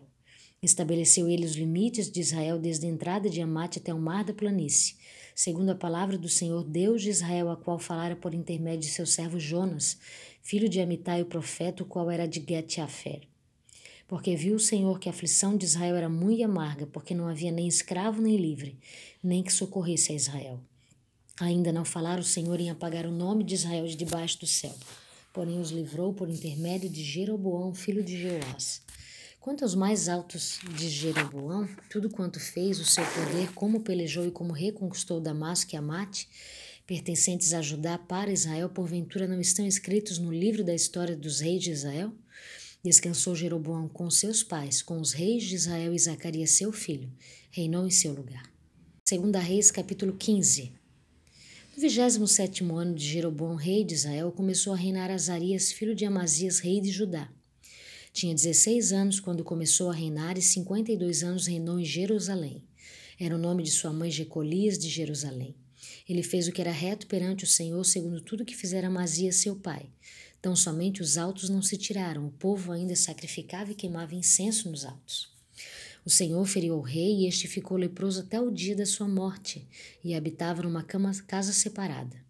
Jotão, filho do rei, tinha o cargo da casa e governava o povo da terra. Ora, os mais atos de Azarias e tudo o que fez porventura não estão escritos no livro da história dos reis de Judá? Descansou Azarias com seus pais e o sepultaram junto a seus pais na cidade de Davi, Jotão, seu filho, reinou em seu lugar. No 38 ano de Azarias, rei de Judá, reinou Zacarias, filho de Jeroboão, sobre Israel em Samaria, seis meses. Fez o que era mal perante o Senhor, como tinham feito seus pais, e não se apartou dos pecados de Jeroboão, filho de Nebate, que fez pecar a Israel. Salum, filho de Jaspe, Jabes conspirou contra ele, feriu diante do povo, matou e reinou em seu lugar. Quanto aos mais atos de Zacarias, eis que estão escritos no livro das histórias dos reis de Israel. Esta foi a palavra que o Senhor falou a Jeú. Teus filhos até a quarta geração se assentarão no trono de Israel. E assim sucedeu. Salom, filho de Jabes, começou a reinar no 39 ano de Uzias, rei de Judá, e reinou durante um mês em Samaria. Subindo de Tisa, Menahem, filho de Gade, veio a Samaria, feriu ali a Salum, filho de Jabes, matou e reinou em seu lugar. Quanto aos mais atos de Salum e a conspiração que fez, es que estão escritos no livro das histórias dos reis de Israel. Então Menahem feriu a Tifissa e a todos que nela havia, como também seus limites desde Tirza. Porém não lhe abriram, as desvastou e todas as mulheres grávidas fez rasgar pelo ventre. Desde o 39 ano de Azarias, rei de Judá, Menahem, filho de Gade, começou a reinar sobre Israel, e reinou dez anos em Samaria. Fez o que era mal perante o Senhor todos os seus dias, e não se apartou dos pecados de Jeroboão, filho de Nebate, que fez pecar a Israel. Então veio Pu, rei da Síria, contra a terra, Menahem deu a Pu mil talentos de prata para que este o ajudasse a consolidar o seu reino. Menahem arrecadou este dinheiro de Israel para pagar ao rei da Assíria de todos os poderosos e ricos, cinquenta ciclos de prata por cabeça. Assim voltou o rei da Síria e não se demorou ali na terra. Quanto aos mais altos de Menahem, a tudo quanto fez porventura não estão escritos no livro da história dos reis de Israel? Descansou Menahem com seus pais, a Pecaia seu filho reinou em seu lugar. No quinquagésimo ano de Azarias, rei de Judá, começou a reinar Pecaias, filho de Menahem, reinou sobre Israel em Samaria dois anos. Fez o que era mal perante o Senhor e não se apartou dos pecados de Jeroboão, filho de Nebate, que fez pecar a Israel. Peca, seu capitão, filho de Remalias, conspirou contra ele e o feriu em Samaria, na fortaleza da casa do rei. Juntamente com Argob, com Arié, com Peca estavam cinquenta homens dos Gileaditas. Peca o matou e reinou em seu lugar. Quanto aos mais altos de Pecaias e a tudo quanto fez, eis que estão escritos no livro das histórias dos reis de Israel. No quinquagésimo segundo ano de Azarias, rei de Judá, começou a reinar Peca, filho de Remalias, e reinou sobre Israel em Samaria vinte anos. Fez o que era mal perante o Senhor e não se apartou dos pecados de Jeroboão, filho de Nebate, que fez pecar a Israel. No dias de Peca, rei de Israel, veio Ticletat, Pileser, rei da Síria, e tomou Ijon, Abel Bet-Maaca, Janoa, Quedes, Azor, a Gileade a Galileia, toda a terra de Naphtali, e levou seus habitantes para a Síria. Oséias, filho de Elá, conspirou contra Peca, filho de Remalias, e o feriu e o matou. E o reinou em seu lugar no vigésimo ano de Jotão, filho de Uzias. Quanto aos mais altos de Peca, a tudo quanto fez, es que estão escritos no livro da história dos reis de Israel. No ano segundo de Peca, filho de Remalias, rei de Israel, começou a reinar Jotão, filho de Uzias, rei de Judá. Tinha 25 anos de idade quando começou a reinar e reinou 16 anos em Jerusalém. Era o nome de sua mãe Jerusa, filho de Zadok. Fez o que era reto perante o Senhor e em tudo procedeu segundo fizeram Uzias seu pai. Não somente os altos não se tiraram, o povo ainda sacrificava e queimava incenso nos altos. Ele edificou a porta de cima da casa do Senhor. Quanto aos mais atos de Jotão e a tudo quanto fez, porventura não estão escritos no livro da história dos reis de Judá? Naqueles dias começou o Senhor a enviar contra Judá Rezim, rei da Síria, e a Peca, filho de Remalias. Descansou Jotão com seus pais e foi sepultado junto a seus pais na cidade de Davi, seu pai. E em seu lugar reinou Acás, seu filho. Segunda Reis, capítulo 16. No 17 ano de Peca, filho de Remalias, começou a reinar Acás, filho de Jotão, rei de Judá. Tinha Acás 20 anos de idade quando começou a reinar e reinou 16 anos em Jerusalém. Não fez o que era reto perante o Senhor seu Deus, como Davi seu pai, porque andou nos caminhos dos reis de Israel e até queimou o seu filho como sacrifício, segundo as abominações dos gentios que o Senhor lançara de diante dos filhos de Israel. Também sacrificou e queimou incenso nos altos e nos outeiros, como também debaixo de toda árvore frondosa. Então subiu Rezim, rei da Síria, com Peca, filho de Remalias, rei de Israel, a Jerusalém, para pelejarem contra ela. Cercaram Acás, porém não puderam prevalecer contra ele. Naquele tempo, Rezim, rei da Síria, restituiu Elate a Síria e lançou fora dela os judeus. Os sírios vieram a Elate e ficaram habitando ali até o dia de hoje. Acas enviou mensageiros a Tiglat-Pileser, rei da Síria, dizendo: Eu sou teu servo e teu filho, sobe, livra-me do poder do rei da Síria e do poder do rei de Israel que se levantam contra mim. Tomou a casa prata e o ouro que se acharam na casa do Senhor e nos tesouros da casa do rei, e mandou de presente ao rei da Síria. O rei da Síria lhe deu ouvido, subiu contra Damasco, tomou-a, levou o povo para Aquir e matou a Rezim. Então o rei Acais foi a Damasco encontrar-se com Tiglat-Pileser, rei da Síria, e vendo ali um altar, enviou dele ao sacerdote Urias a planta e o modelo segundo toda a sua obra. Urias, o sacerdote, edificou um altar segundo tudo que o rei Acás tinha ordenado de Damasco. Assim fez o sacerdote Urias antes que o rei Acás viesse de Damasco. Vindo, pois, de Damasco o rei, viu o altar, chegou-se a ele e nele sacrificou. Queimou o seu holocausto e a sua oferta de manjares, derramou a sua libação e aspergiu o sangue das suas ofertas pacíficas naquele altar. Porém, o altar de bronze que estava perante o Senhor tirou ele de diante da casa, de entre o seu altar e a casa do Senhor e o pôs ao lado do seu altar, do lado norte. Ordenou também o rei a casa, o sacerdote Urias, dizendo: Queima no grande altar o holocausto da manhã, como também a oferta de manjares da tarde, e o holocausto do rei, a sua oferta de manjares, e o holocausto de todo o povo da terra, e a sua oferta de manjares e as suas libações. Todo o sangue dos holocaustos e todo o sangue dos sacrifícios aspergirá nele, porém o altar de bronze ficará para minha deliberação posterior. Fez Urias o sacerdote segundo tudo quanto o rei Acás lhe ordenara. O rei Acás cortou os painéis dos suportes e de cima deles tomou a pia, e o mar tirou de sobre os bois de bronze, que estavam debaixo dele, e o pôs sobre um pavimento de pedra. Também o passadiço coberto para uso no sábado que edificaram na casa e entrada real pelo lado de fora, retirou da casa do Senhor por causa do rei da Síria. Quanto aos mais atos de Acás e o que fez, porventura não estão escritos no livro de histórias dos reis de Judá? Descansou Acais com seus pais e foi sepultado junto aos seus pais na cidade de Davi, Ezequias seu filho. Reinou em seu lugar. Segunda Reis, capítulo 17. No ano do décimo de Acais, rei de Judá, começou a reinar Oséias, filho de Elá, e reinou sobre Israel em Samaria nove anos. Fez o que era mal perante o Senhor, contudo não como os reis de Israel que foram antes dele. Contra ele subiu Salmaneser, rei da Síria. Oséias ficou sendo servo dele e lhe pagava tributo. Porém, o rei da Síria achou Osés em conspiração, porque enviara mensageiros a Sor, rei do Egito, e não pagava tributo ao rei da Síria como dantes fazia de ano em ano. Por isso o rei da Síria o encerrou em grilhões, num cárcere. Porque o rei da Síria passou por toda a terra, subiu a Samaria e o sitiou por três anos. No ano nono de Osés, o rei da Síria tomou a Samaria e transportou Israel para a Síria, e o fez habitar em Alá, junto a Abora e ao rio Gozã, nas cidades do Medo. Tal sucedeu porque os filhos de Israel pecaram contra o Senhor seu Deus, que os fizera subir da terra do Egito, de debaixo da mão de Faraó, rei do Egito, e temeram a outros deuses. Andaram nos estatutos das nações que o Senhor lançara de diante dos filhos de Israel e nos costumes estabelecidos pelo rei de Israel. Os filhos de Israel fizeram contra o Senhor seu Deus o que não era reto. Edificaram para si altos em todas as suas cidades, desde as atalaias dos vigias até a cidade fortificada Levantaram para si colunas e postes ídolos em todos os altos outeiros e debaixo de todas as árvores frondosas. Queimaram ali incenso em todos os altos, como as nações que o Senhor expulsara de diante deles. Cometeram ações perversas para provocarem o Senhor a ira. E serviram os ídolos dos quais o Senhor lhes tinha dito: Não fareis estas coisas. O Senhor advertiu a Israel e a Judá por intermédio de todos os profetas e todos os videntes, dizendo: Voltai-vos dos vossos maus caminhos e guardai os meus mandamentos e os meus estatutos segundo toda a lei que prescrevi a vossos pais e que vos enviou por intermédio dos meus servos os profetas. Porém não deram ouvidos antes se tornaram obstinados de dura serviço como seus pais, que não creram no Senhor seu Deus. Rejeitaram os estatutos e a aliança que fizera com seus pais, como também as suas advertências com que protestara contra eles. Segundo seguiram os ídolos e se tornaram vãos e seguiram as nações que estavam em derredor deles das quais o Senhor lhes havia ordenado que não as imitassem. Desprezaram todos os mandamentos do Senhor seu Deus e fizeram para si imagens de fundição, dois bezerros, fizeram um poste ídolo e adoraram todo o exército do céu, e serviram a Baal.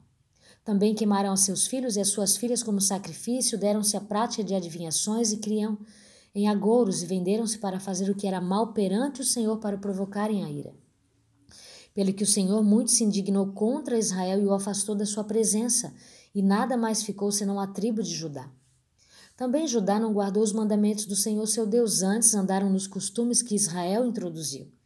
Pelo que o Senhor rejeitou toda a descendência de Israel e os afligiu e os entregou nas mãos dos despojadores, até que os expulsou da sua presença.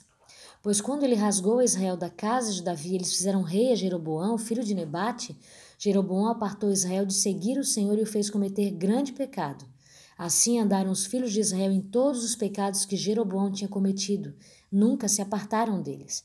Até que o Senhor afastou a Israel da sua presença, como falara pelo ministério de todos os seus servos, os profetas. Assim foi Israel transportado da sua terra para a Síria, onde permanece até o dia de hoje. O rei da Síria trouxe gente de Babilônia, de Cutá, de Avá, de Amate, de Serfavaim, e a fez habitar nas cidades de Samaria, em lugar dos filhos de Israel. Tomaram posse de Samaria e habitaram nas suas cidades. A princípio, quando passaram a habitar ali, não temeram o Senhor. Então mandou o Senhor para o meio deles leões, os quais mataram alguns do povo. Pelo que se disse ao rei da Síria: As gentes que transportaste e fizeste habitar na cidade de Samaria não sabem a maneira de servir o Deus da terra. Por isso enviou leões para o meio delas, os quais a matam, porque não sabem como servir o Deus da terra.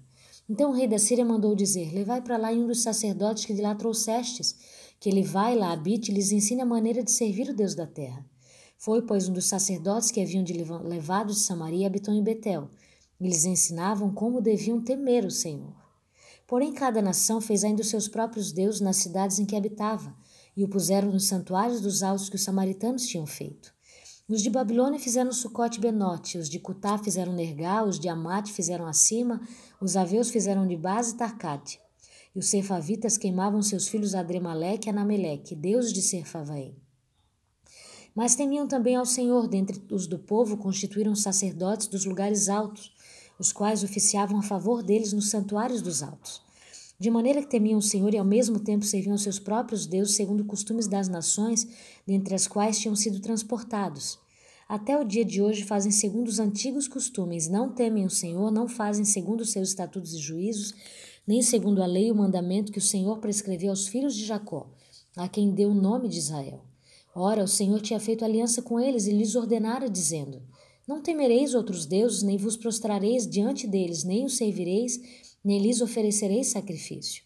Mas ao Senhor, que vos fez subir da terra do Egito com grande poder e com braço tendido, a ele temereis, e a ele vos prostrareis, e a ele oferecereis sacrifícios. Os estatutos e os juízos, a lei e os mandamentos que ele vos escreveu, tereis cuidado de observar todos os dias, não temereis outros deuses. Da aliança que fiz convosco, não vos esquecereis, nem temereis outros deuses. Mas ao Senhor vosso Deus temereis, e ele vos livrará das mãos de todos os vossos inimigos. Porém, eles não deram ouvidos a isso, antes procederam segundo o seu antigo costume. Assim, estas nações temiam o Senhor e serviam as suas próprias imagens de escultura, como fizeram seus pais. Assim fazem seus filhos e os filhos de seus filhos, até o dia de hoje. Segunda Reis, capítulo 18. No terceiro ano de Oséias, filho de Elá, rei de Israel, começou a reinar Ezequias, filho de Acás, rei de Judá. Tinha 25 anos de idade quando começou a reinar e reinou 29 anos em Jerusalém. Sua mãe se chamava Abi e era filha de Zacarias. Fez ele o que era reto perante o Senhor, segundo tudo que fizera Davi, seu pai. Removeu os altos, quebrou as colunas e deitou abaixo o poste ídolo e fez em pedaços a serpente de bronze que Moisés fizera, porque até aquele dia os filhos de Israel lhe queimavam incenso e lhe chamavam Neustã. Confiou no Senhor, Deus de Israel, de maneira que depois dele não houve seu semelhante entre todos os reis de Judá, nem entre os que foram antes dele. Porque se apegou ao Senhor, não deixou de segui-lo e guardou os mandamentos que o Senhor ordenara a Moisés. Assim foi o Senhor com ele, para onde quer que saía, lograva bom êxito. Rebelou-se contra o rei da Síria e não o serviu. Feriu eles os filisteus até Gaza, os seus limites, desde os atalaias dos vigias até a cidade fortificada. No quarto ano do rei Uzias, que era o sétimo de Oséias, filho de Elá, rei de Israel, subiu Salmaneser, rei da Síria, contra Samaria e a cercou. Ao cabo de três anos foi tomada, sim, no ano sexto de Ezequias, que era o nono de Oséias, rei de Israel. Samaria foi tomada. O rei da Síria transportou a Israel para a Síria e fez habitar em Alá, junto a Albor, e ao rio Gozã e nas cidades dos Medos porquanto não obedeceram à voz do Senhor seu Deus, antes violaram a sua aliança, e tudo quanto Moisés, servo do Senhor, tinha ordenado, não ouviram nem o fizeram. No ano décimo quarto do rei Ezequias, subiu Senaqueribe, rei da Síria, contra todas as cidades fortificadas de Judá, e as tomou. Então Ezequias, rei de Judá, enviou mensageiros ao rei da Síria, a Laquis, dizendo: Errei, retira-te de mim. Tudo que o Rei da Síria impôs a Ezequias, rei de Judá, trezentos talentos de prata e trinta talentos de ouro. Deu-lhe Ezequias toda a prata que se achou na casa do Senhor e nos tesouros da casa do rei. Foi quando Ezequias arrancou das portas do templo do Senhor e das ombreiras o ouro que lhe deu, de que ele, rei de Judá, as cobrira e os deu ao rei da Síria. Contudo, o rei da Síria enviou de Laquisa, Tarta, Rabi Saris e Rabsaque com um grande exército ao rei Ezequias a Jerusalém. Subiram e vieram a Jerusalém. Tendo eles subido e chegado, pararam na extremidade do aqueduto do açude superior, junto ao caminho do campo do lavandeiro. E tendo eles chamado o rei, saíram-lhes ao encontro Eliaquim, filho de Euquias, o mordomo, Sebna, o escrivão, e Joá, filho de Asaf, o cronista. Rapsaque lhe disse, Dizei Ezequias, assim diz o sumo rei, o rei da Síria, que confiança é essa em que te estribas? Bem posso dizer-te que teu conselho e poder para a guerra não passam de vãs palavras, em quem, pois, agora Confias para que te rebeles contra mim? Confias no Egito, esse bordão de cana esmagado, qual se alguém nele apoiasse, lhes entrará pela mão e as transpassará. Assim é Faraó, rei do Egito, para com todos os que nele confiam. Mas se me dizes, confiamos no Senhor nosso Deus, não é esse aquele cujos altos e altares Ezequias removeu, dizendo a Judá e a Jerusalém, perante este altar adorareis em Jerusalém? Ora, pois, empenha-te com meu senhor rei da Síria, e dar-te-ei dois mil cavalos, se da tua parte achares cavaleiros para os montar. Como, pois, se não podes afugentar um só capitão dos menores do servo do meu senhor, confias no Egito por causa dos carros e cavaleiros? Acaso subiu agora sem o Senhor contra este lugar para os destruir? Pois o Senhor mesmo me disse: sobe contra a terra e destruía. Então disseram Eliaquim, filho de Euquias, Sebna e Joá Rabsaque, Rogamo-te que fales em aramaico aos teus servos, porque o entendemos, e não nos fales em judaico aos ouvidos do povo que está sobre as muralhas. Mas Rabsaque lhes respondeu: Mandou-me acaso meu senhor para dizer-te essas palavras a ti somente a teu senhor, e não antes aos homens que estão sentados sobre as muralhas, para que comam convosco o seu próprio excremento e bebam a sua própria urina? Então Rabsaque se pôs em pé e clamou em alta voz em judaico e disse: Ouvi as palavras do sumo rei do rei da Síria. Assim diz o rei: Não vos engane, Ezequias, porque não vos poderá livrar da sua mão. Nem tampouco vos faça Ezequias confiar no Senhor, dizendo: O Senhor certamente nos livrará e esta cidade não será entregue nas mãos do rei da Síria. Não dei ouvidos a Ezequias, porque assim diz o rei da Síria. Fazei as pazes comigo e vinde para mim e comei cada um da sua própria vide e da sua própria figueira e bebei, cada um da água da sua própria cisterna. Até que eu venha e vos leve para uma terra como a vossa, terra de cereal e de vinho, terra de pão e de vinhas, terra de oliveiras e de mel, para que vivais e não morrais. Não dei ouvidas a Ezequiel, porque vos engana, dizendo: O Senhor nos livrará. Acaso os deuses das nações puderam livrar cada um a sua terra das mãos do rei da Síria? Onde estão os deuses de Amate e de Arpade? Onde estão os deuses de Serfavaim, Ena e Iva? Acaso livraram eles a Samaria das minhas mãos? Quais são dentre todos os deuses destes países os que livraram a sua terra das minhas mãos, para que o Senhor possa livrar a Jerusalém das minhas mãos? Calou-se, porém, o povo e não lhe respondeu palavra, porque assim lhe havia ordenado o rei: Não lhes responderei. Então, Eliaquim, filho de Uquias, o mordomo, e Sebna, o escrivão, e Joá, filho de Asaf, o cronista, vieram ter com Ezias, com Ezequias, com suas vestes rasgadas, e lhe referiram as palavras de Rapsaque. Segunda Reis 19 Tendo o rei Ezequias ouvido isto, rasgou as suas vestes, cobriu-se de pano de saco e entrou na casa do Senhor. Então enviou ele aqui um mordomo, a Sebna, o escrivão, e os anciãos dos sacerdotes cobertos de pano de saco, ao profeta Isaías, filho de Amós, os quais lhe disseram: Assim diz Ezequias: Este dia é dia de angústia, de disciplina e de opróbrio, porque filhos são chegados à hora de nascer e não há força para dá-los à luz. Porventura o Senhor teu Deus terá ouvido todas as palavras de Rabsaque, a quem o rei da Síria, seu senhor, enviou para afrontar o Deus vivo? E repreenderá as palavras que ouviu? Ergue, pois, orações pelos que ainda subsistem. Foram, pois, os servos do rei Ezequias a ter com Isaías. Isaías lhe disse: Dizei isto a vosso Senhor. Assim diz o Senhor: Não temas, por causa das palavras que ouviste, com as quais os servos do rei da Síria blasfemaram de mim.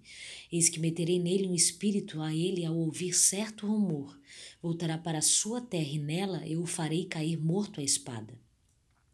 Voltou, pois, Rabzeque e encontrou o rei da Síria pelejando contra Líbina, porque ouvira que o rei já se havia retirado de Laques. O rei ouviu que a respeito de Tiraca, rei da Etiópia, se dizia: Eis saiu para guerrear contra ti. Assim tornou a enviar mensageiros a Ezequias, dizendo: Assim falareis a Ezequias, rei de Judá: Não te engane o teu Deus em que confias, dizendo: Jerusalém não será entregue nas mãos do rei da Síria.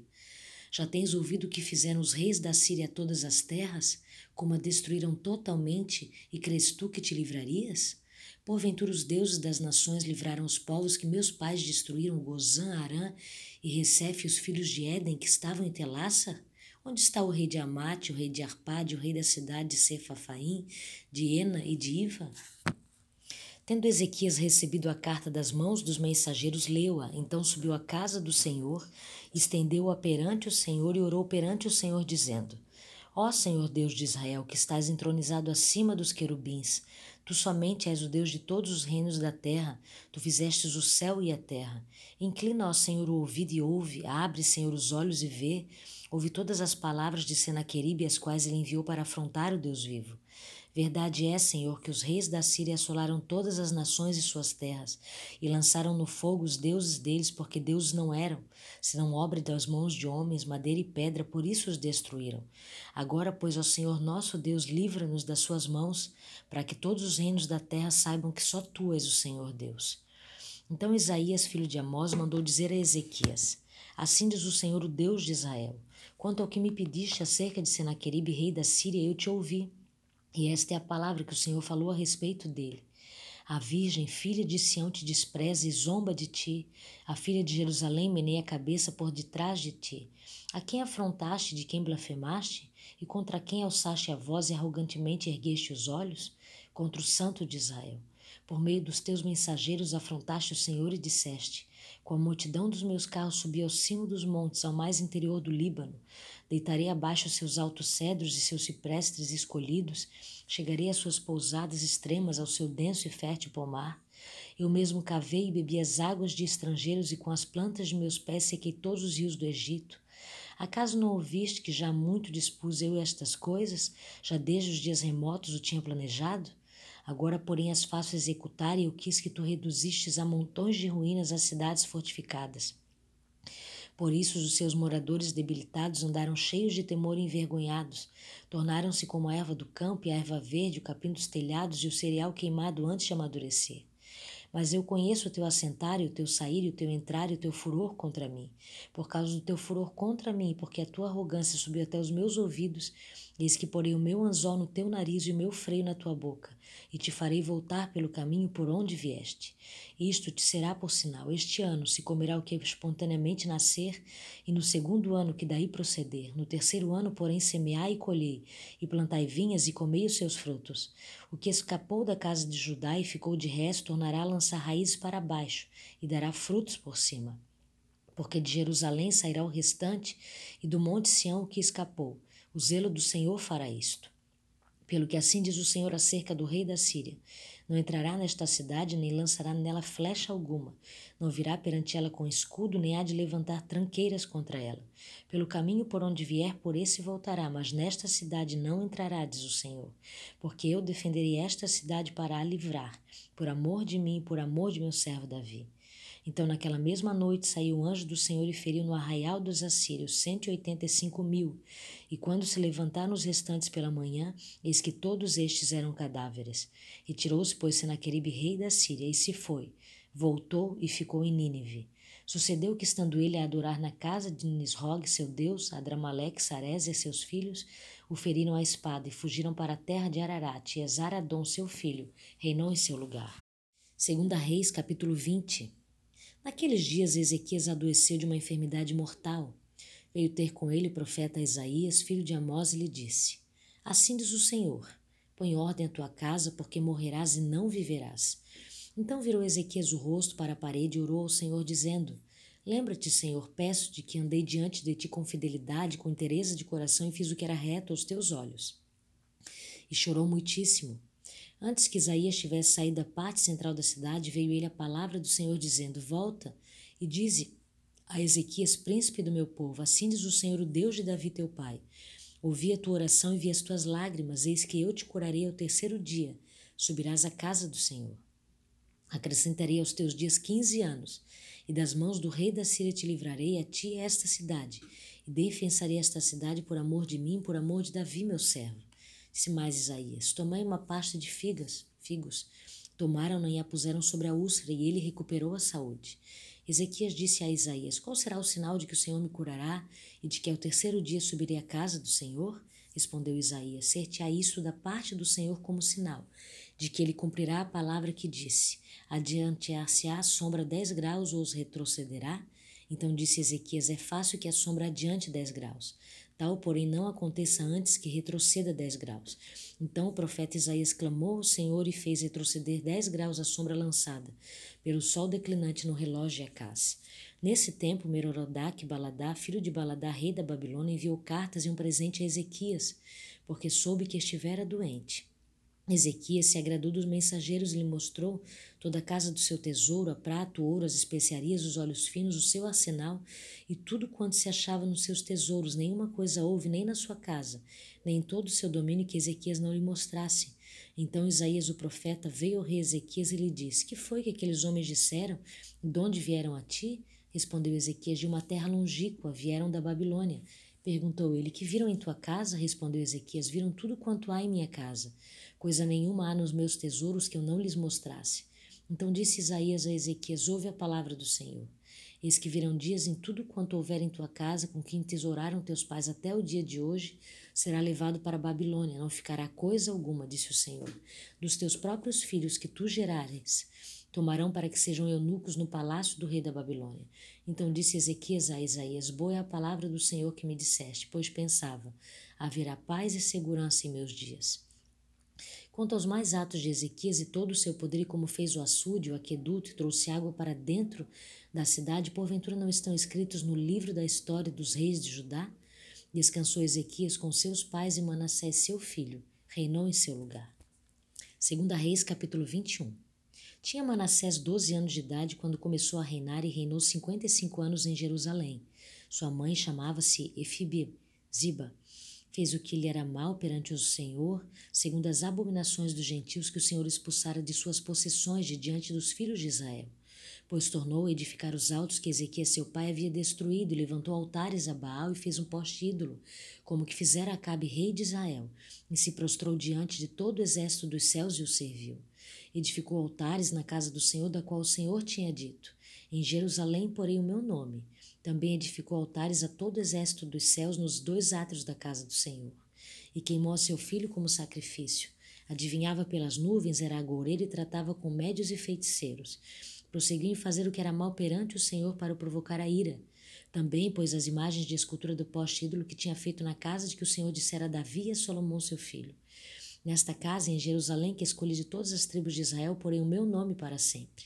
E não farei que os pés de Israel andem errantes da terra que dei a seus pais, contanto que tenham cuidado de fazer segundo tudo o que lhes tenho mandado e conforme toda a lei que Moisés, meu servo, lhes ordenou. Ele, porém, não os ouviram. E Manassés de tal modo os fez errar que fizeram pior do que as nações, que o Senhor havia destruído de diante dos filhos de Israel. Então o Senhor falou por intermédio dos profetas, seus servos, dizendo: visto que Manassés, rei de Judá, cometeu estas abominações, fazendo pior que tudo o que fizeram os amorreus antes deles, e também a Judá fez pecar com os ídolos deles, assim diz o Senhor, Deus de Israel: Eis que hei de trazer tais males sobre Jerusalém e Judá, que todos que os ouvir lhes tinirão ambos os ouvidos. Estenderei sobre Jerusalém o cordel de Samaria e o prumo da casa de Acabe. Eliminarei Jerusalém como quem elimina a sujeira de um prato, elimina-o e emborca. Abandonarei o resto da minha herança, entregá-lo-ei nas mãos de seus inimigos, servirá de presa e despojos para todos os seus inimigos, porquanto fizeram que era mal perante mim, e me provocaram a ira desde o dia em que meus pais saíram do Egito até os dias de hoje. Além disso, Manassés derramou muitíssimo sangue inocente até encher Jerusalém de um e de outro extremo, afora o seu pecado com que fez pecar a Judá, praticando o que era mal perante o Senhor. Quanto aos mais atos de Manassés e a tudo quanto fez e ao seu pecado que cometeu, porventura não estão escritos no livro da história dos reis de Judá? Manassés descansou com seus pais e foi sepultado no jardim da sua própria casa, no jardim de Uzai, e Amon seu filho, reinou em seu lugar. Tinha Amon 22 anos de idade quando começou a reinar e reinou dois anos em Jerusalém. Sua mãe se chamava Melusemete e era filho de Aruz de Jobitá. Fez o que era mal perante o Senhor, como fizera Manassés, seu pai. Andou em todo o caminho que andara seu pai, serviu os ídolos a quem ele serviu, os adorou. Assim abandonou ele o Senhor, Deus de seus pais, e não andou no caminho do Senhor. Os servos do rei Amon conspiraram contra ele e o mataram em sua própria casa. Porém, o povo da terra feriu todos os que conspiraram contra o rei Amon e constituiu a Josias, seu filho, rei em seu lugar. Quanto aos mais atos de Amon e a tudo quanto fez, porventura não estão escritos no livro da história dos reis de Judá? Foi ele enterrado na sua sepultura no jardim de Uzai, e Josias, seu filho, reinou em seu lugar. Segunda Reis, capítulo 22. Tinha Josias oito anos de idade quando começou a reinar e reinou trinta e um anos em Jerusalém. Sua mãe se chamava Gedida e era filha de Adaias de Boscate. Fez ele o que era reto perante o Senhor, andou em todo o caminho de Davi seu pai, e não se desviou nem para a direita nem para a esquerda. No décimo oitavo ano do seu reinado, o rei Josias mandou o escrivão Safã, filho de Azalias, filho de Mesulão, à casa do Senhor, dizendo Sobe a Ilquias, o sumo sacerdote, para que conte o dinheiro que se trouxe à casa do Senhor, o qual os guardas da porta ajuntaram do povo, que o deem nas mãos dos que dirigem a obra e têm a seu cargo a casa do Senhor, para que paguem aqueles que fazem a obra que é na casa do Senhor para repararem os estragos da casa. Aos carpinteiros, aos edificadores, aos pedreiros, e comprem madeira e pedras lavradas para repararem os estragos da casa. Porém, não se pediu conta do dinheiro que se lhes entregara nas mãos, porquanto procediam com fidelidade. Então disse o sumo sacerdote Uquias ao escrivão Safã: Achei o livro da lei na casa do Senhor.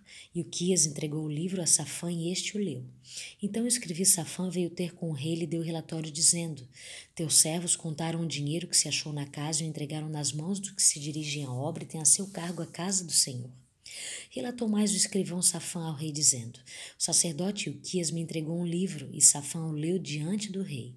Tendo o rei ouvido as palavras do livro da lei, rasgou as suas vestes. Ordenou o rei a Ilquias, o sacerdote, a Elcão, filho de Safã, a Aquibor, filho de Micaias, a Safã, o escrivão, e a Asaías, servo do rei, dizendo: Ide constai o Senhor por mim e pelo povo, e por todo Judá, acerca das palavras deste livro que se achou, porque grande é o furor do Senhor que se acendeu contra nós, porquanto nossos pais não deram ouvidos às palavras deste livro, para fazerem segundo tudo quanto de nós está escrito. Então o sacerdote Ilquias, Aicão, Aquibor, Safã e Asaias foram ter com a profetisa Uda, mulher de Salum, guarda-roupa, filho de Tikva, filho de Arás, lhe falaram. Ela habitara na cidade baixa de Jerusalém. Ela lhe disse: Assim diz o Senhor, o Deus de Israel: Dizei ao homem que vos enviou a mim: Assim diz o Senhor: Eis que trarei males sobre este lugar e sobre seus moradores, a saber todas as palavras do livro que leu o rei de Judá, visto que me deixaram em queimar incenso a outros deuses para me provocarem a ira com todas as obras das suas mãos, o meu furor se acendeu contra este lugar e não se apagará. Porém, ao rei de Judá que vos enviou a constar o Senhor, assim lhe direis. Assim diz o Senhor, Deus de Israel, acerca das palavras que ouviste. Porquanto teu coração se enterneceu e te humilhaste perante o Senhor, quando ouviste o que falei contra este lugar e contra os seus moradores, que seriam para assolação e para maldição, e rasgaste as tuas vestes e choraste perante mim, também eu te ouvi, diz o Senhor. Pelo que eu te reunirei a teus pais, e tu será recolhido em paz à tua sepultura, e os teus olhos não verão todo o mal que hei de trazer sobre este lugar. Então levantaram eles ao rei esta resposta. Segunda Reis 23. Então deu ordem o rei e todos os anciãos de Judá e de Jerusalém se juntaram a ele. O rei subiu à casa do Senhor e com ele todos os homens de Judá, todos os moradores de Jerusalém, os sacerdotes, os profetas e todo o povo desde o menor até o maior, e leu diante dele todas as palavras do livro da aliança que foram encontradas na casa do Senhor.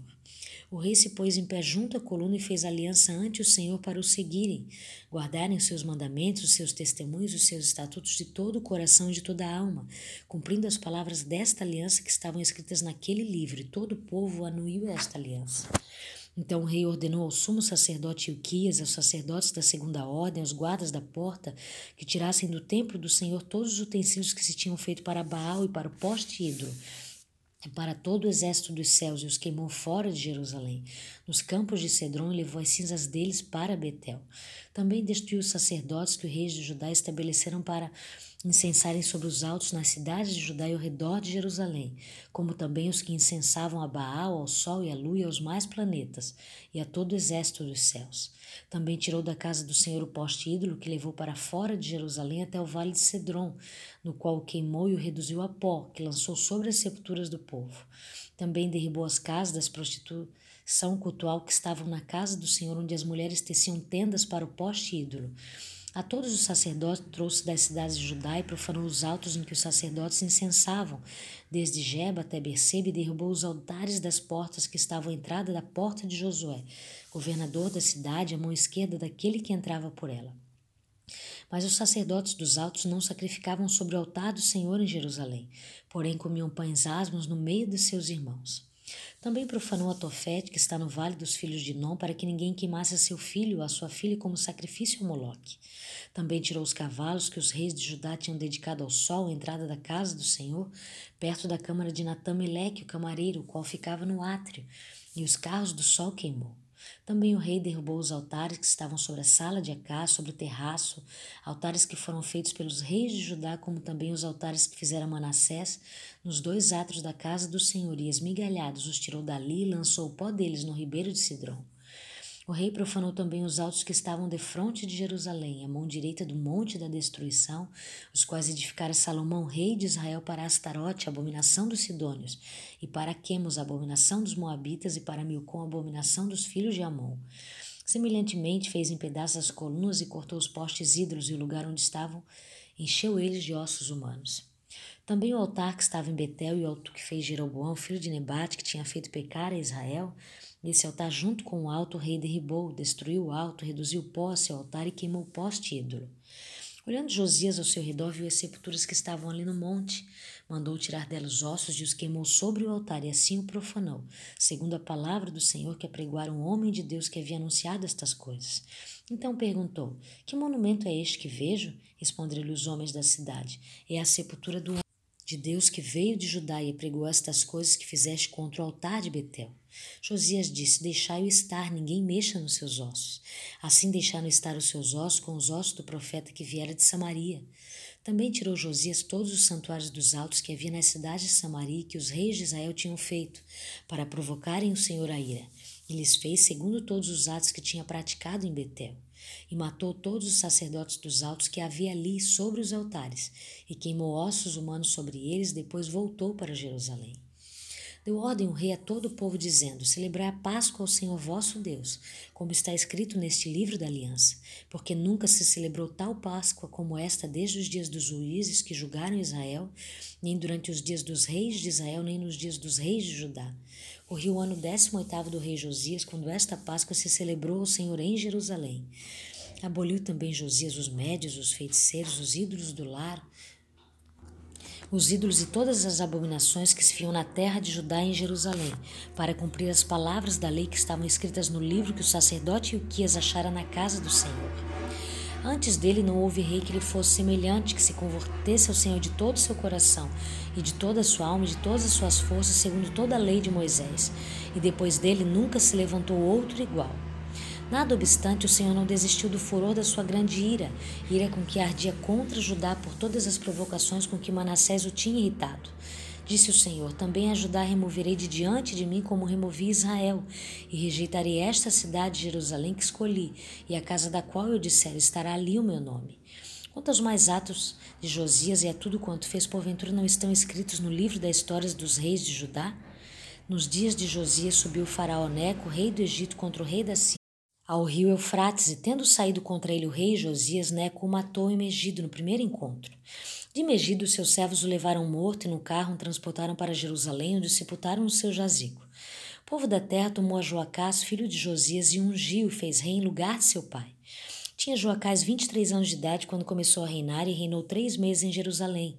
Sua mãe chamava-se Amutal e era filha de Jeremias e Libna.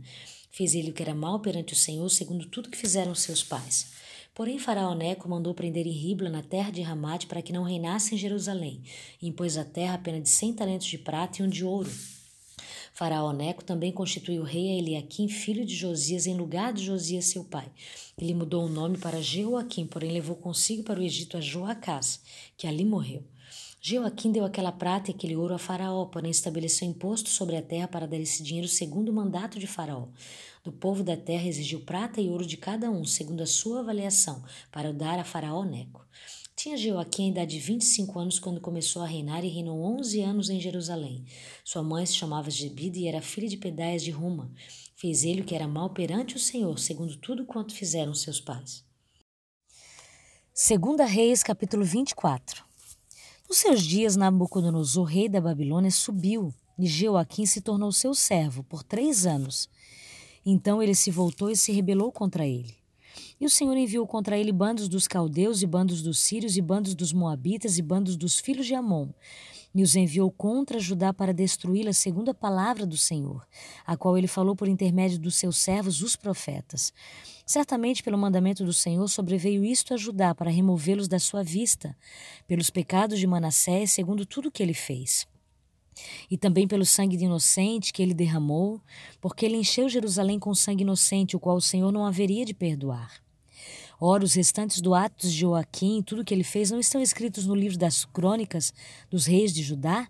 Assim Joaquim dormiu com seus pais e Joaquim, seu filho, reinou no seu lugar.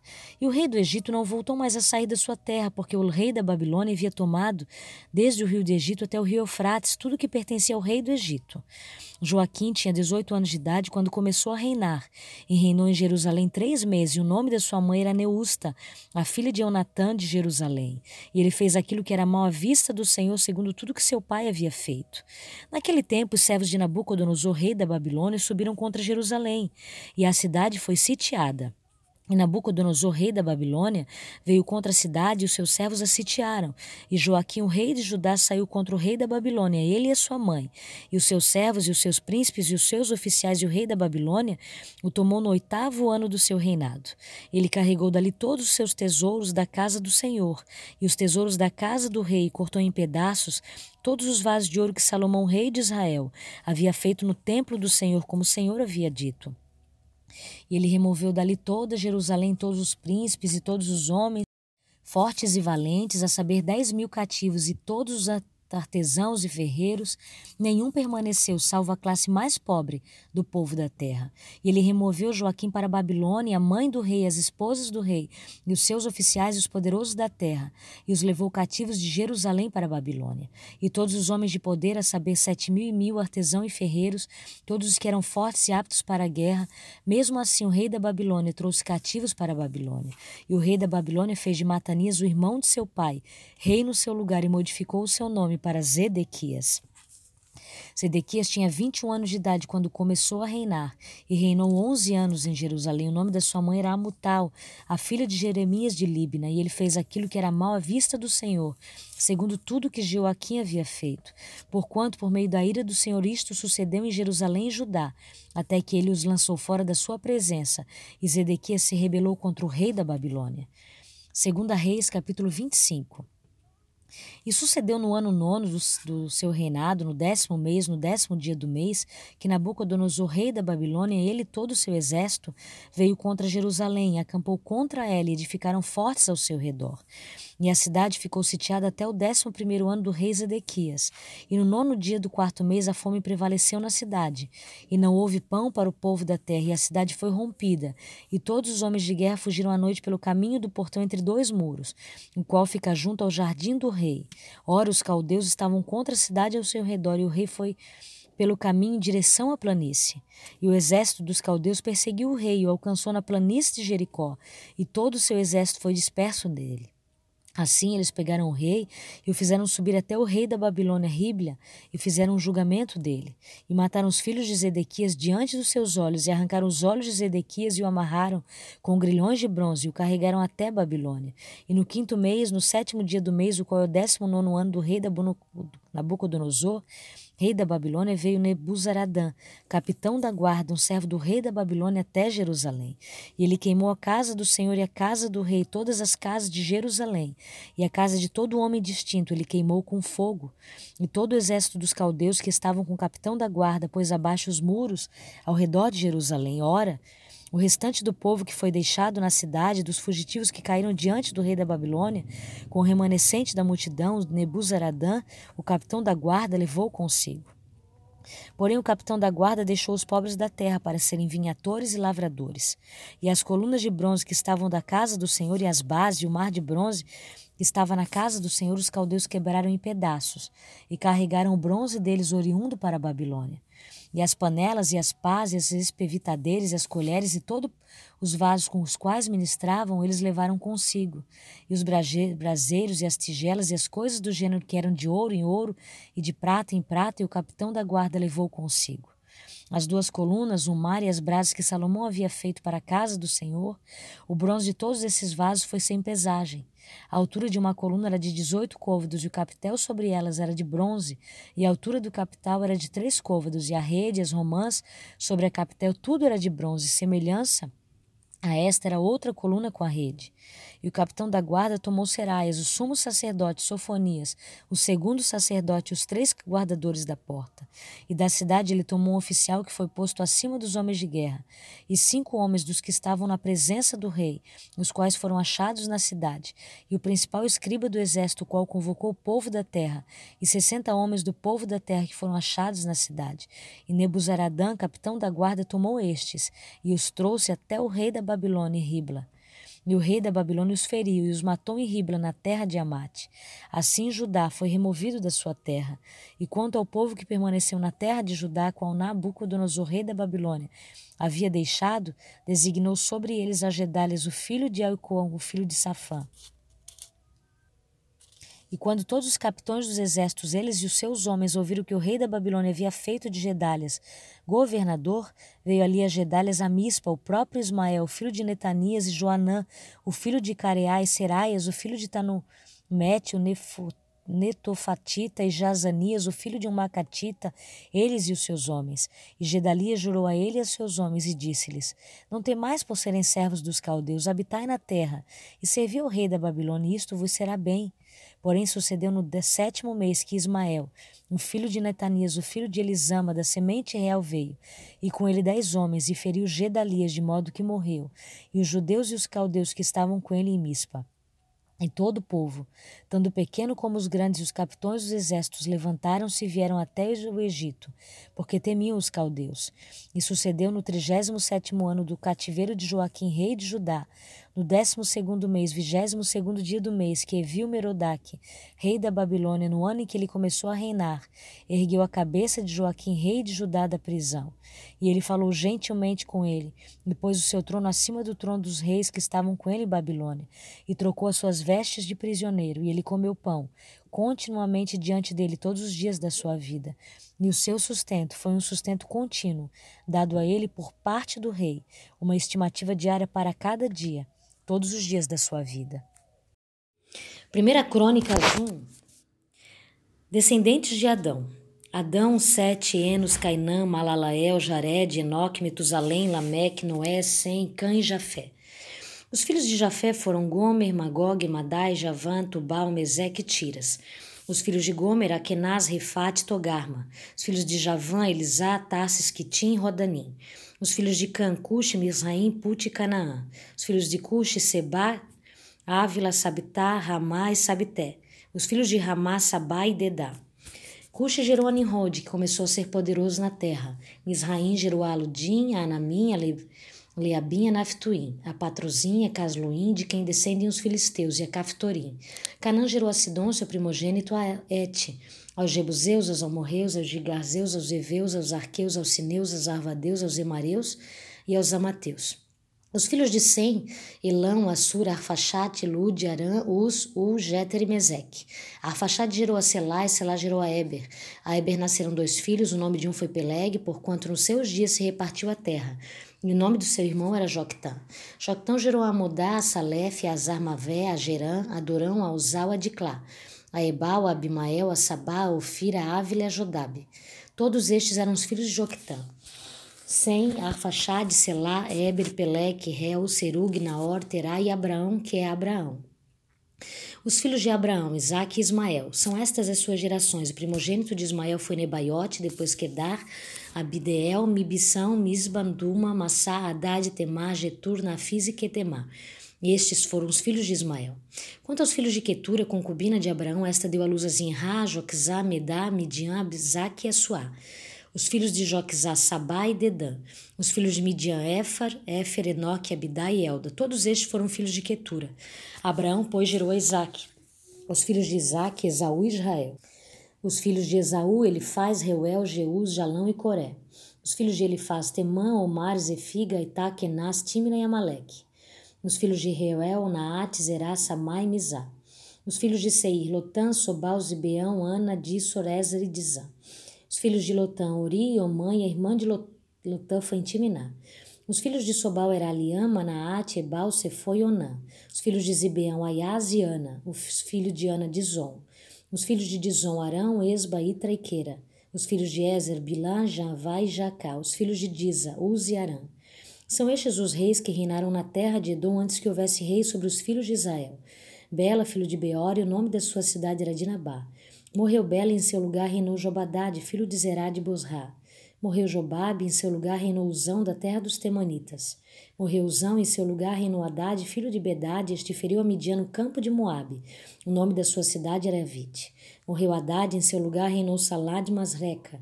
Morreu Salá, em seu lugar reinou Saúl de Reobote, junto ao Eufrates. Morreu Saúl, em seu lugar reinou Baal, Anã, filho de Aquibor. Morreu Baal Anã, em seu lugar reinou Haddad, o nome da sua cidade era Paú e o de sua mulher era Metabel, filha de Matrete, filha de Mesaabe. Morreu Haddad, são estes os nomes dos príncipes de Edom, o príncipe Tímina, o príncipe Alvo, o príncipe Getete, o príncipe Olibama, o príncipe Elá, o príncipe Pinon, o príncipe Kenaz, o príncipe Temã, o príncipe Mibzar, o príncipe Magdiel, o príncipe Irão, são estes os príncipes de Edom. 1 Crônicas 2 são estes os filhos de Israel: Ruben, Simeão, Levi, Judá, Issacar, Zebulon, Dan, José, Benjamim, Naphtali, Gad e Azer. Os filhos de Judá: Er, Onã e Selá. Estes três lhe nasceram de Batsua, cananeia. Er, o primogênito de Judá, foi mau aos olhos do Senhor pelo que o matou. Porém, Tamar, nora de Judá, lhe deu à luz a Pérez e a Zera. Todos os filhos de Judá foram cinco. Os filhos de Pérez, Esrom e Amu. Os filhos de Zera, Zin, Etan, Emã, Calcol e Dará. Cinco ao todo. Os filhos de Carme, Acar, o perturbador de Israel, que pecou na coisa condenada.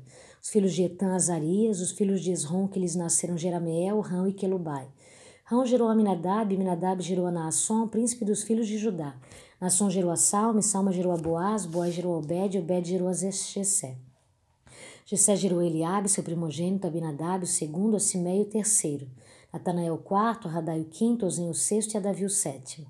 As irmãs destes foram Zerui e Abigail. Os filhos de Zeruia foram três, Abisai, Joabe e Azael. Abigail deu à luz a Amás, e o pai de Amasa foi Jéter, o ismaelita. Caleb, filho de Esron, gerou filhos de Azuba, sua mulher, e de Geriote.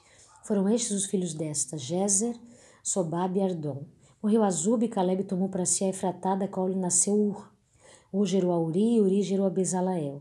Então Esron coabitou com a filha de Maquir, pai de Gileade, tinha ele sessenta anos quando a tomou. E deu à luz a Secube. Zecube gerou a Zair, que teve vinte e três cidades na terra de Gileade. Jesur e Arã tomaram as aldeias de Jair juntamente com Kenate, suas aldeias, a saber, sessenta lugares. Todos esses foram filhos de Maquir, pai de Gileade. Depois da morte de Esrom em Caleb e Fratab, a mulher de Esrom lhe deu a Azur, pai de Tecoa. Os filhos de Jeramael, primogênito de Esrom, foram Rão, primogênito, Buna, Orem, Ozen e Aias. Teve Jeramel outra mulher cujo nome era Tara, esta foi a mulher de Onã. Os filhos de Rão, primogênito de Jeramel, foram Mai, Jami e Eker. Foram os filhos de Onã, Samai e Jade, os filhos de Samai, Nadab e Abizur. A mulher de Abizur chamava-se Abiail e lhe deu a Abaz e a Molide. Os filhos de Nadab, Seled Apaim, Seled morreu sem filhos. Os filhos de Apaim, Izio, filho de Izi, Cezã, e o filho de Cezã, Lai. Os filhos de Jade, irmão de Samai, foram Jéter e Jonatas, e Jéter morreu sem filhos. Os filhos de Jonatas, Pelete e Zaz, estes foram os filhos de Jerameel. Cesã não teve filhos, mas filhas e tinha Cesã um servo egípcio, cujo nome era Jara. Deu, pois, Cesã sua filha por mulher a Zará, e quem deu ela a luz a Tai. Atai gerou a Natã, e Natã gerou a Zabad. Zabad gerou a Fital, e Fital a Obed, e Obed gerou a Jeú, e Jeú a Zacarias, a Azarias. Azarias gerou a Elis, e a Elis a Elias, Elias gerou a Cismai, a Cismai a Salum, Salum gerou as Jecamias, Jecamias a Elisama. Primogênito de Caleb, irmão de Jeramael, foi Maressa, que foi o pai de Sif. Filho de Maressa foi Abi Hebron. Os filhos de Hebron, Coré, Tapu, Requém e Sema. Sema gerou a Raão, pai de Jorquião, e Requém gerou a Samai. Filho de Samai foi Maom, e Maom foi o pai de Betizur. Efa, concubina de Caleb, deu à luz a Ará, a Mosai e a Gazés, e Arã gerou a Gazés. Os filhos de Jadai, Regem, Jotão, Gesam, Pelete, Efá e Saaf. De Maaca, concubina, gerou Caleb a Seber e a Tiraná. Maaca deu à luz a, também a Safá, pai de Abne, e a Cefá, mãe de Maquibeno e de Gibeá. E Axa foi filha de Caleb. Estes foram os filhos de Caleb, os filhos de U, primogênitos de Efratá, foram Sobal, pai de Kiriat Jiraim, Salmo, pai dos Belemitas, e Aref, pai de Bet Gader. Os filhos de Sobal, pai de Kiriat Jearim, foram Aroé e Ásia Menuote. As famílias de Kiriat Jearim foram os Itritas, os Puteus, os Sumateus e os Mirasreus. Destes procederam os Oraritas e os Estaloeus. Os filhos de Salma, Belém, os Neufatitas, Atrote, Bejoabe, Azia, Manaate Zoreu. As famílias dos Ecribas que habitavam em Jabés foram os Tiratitas, os Simeatitas e os Sucatitas. São estes os queneus que vieram de Amate, pai de casa de Recabe. 1 Crônicas, capítulo 3 Estes foram os filhos de Davi que lhe nasceram em Hebron, primogênito Aminon, de Ainoá, Geslita, o segundo Daniel, de Abigail, a Carmelita, o terceiro Absalão, filho de Maaca, filha de Talmai, rei de Jesur, o quarto Adonias, filho de Agite, o quinto Cefatias, de Abital, o sexto e Treão de Eglá, sua mulher.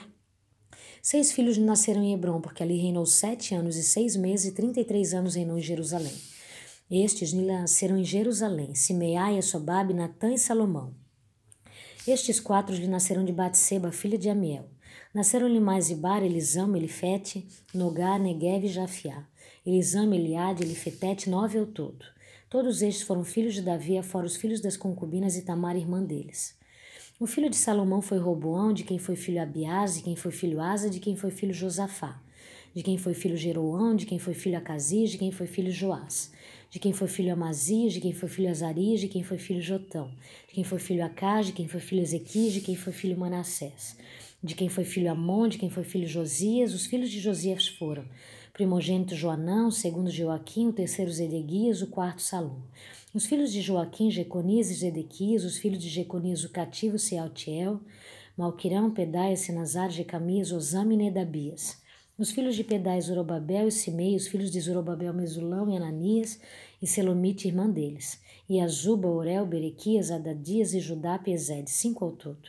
Os filhos de Ananias, Pelatias e Jesaías, os filhos de Refaias, os filhos de Arná, os filhos de Obadias, os filhos de Secanias. Os filhos de Secanias foram Semais, os filhos de Semaias, Atuz, Igal, Barias, Nearias e Safate. Seis ao todos. Os filhos de Nearias, Elionai, Ezequias e Asrião, três ao todo. Os filhos de Olienai, Odavias, Eliasibé, Pelaias, Acube, Joanã, Delaias e Anani, sete ao todo.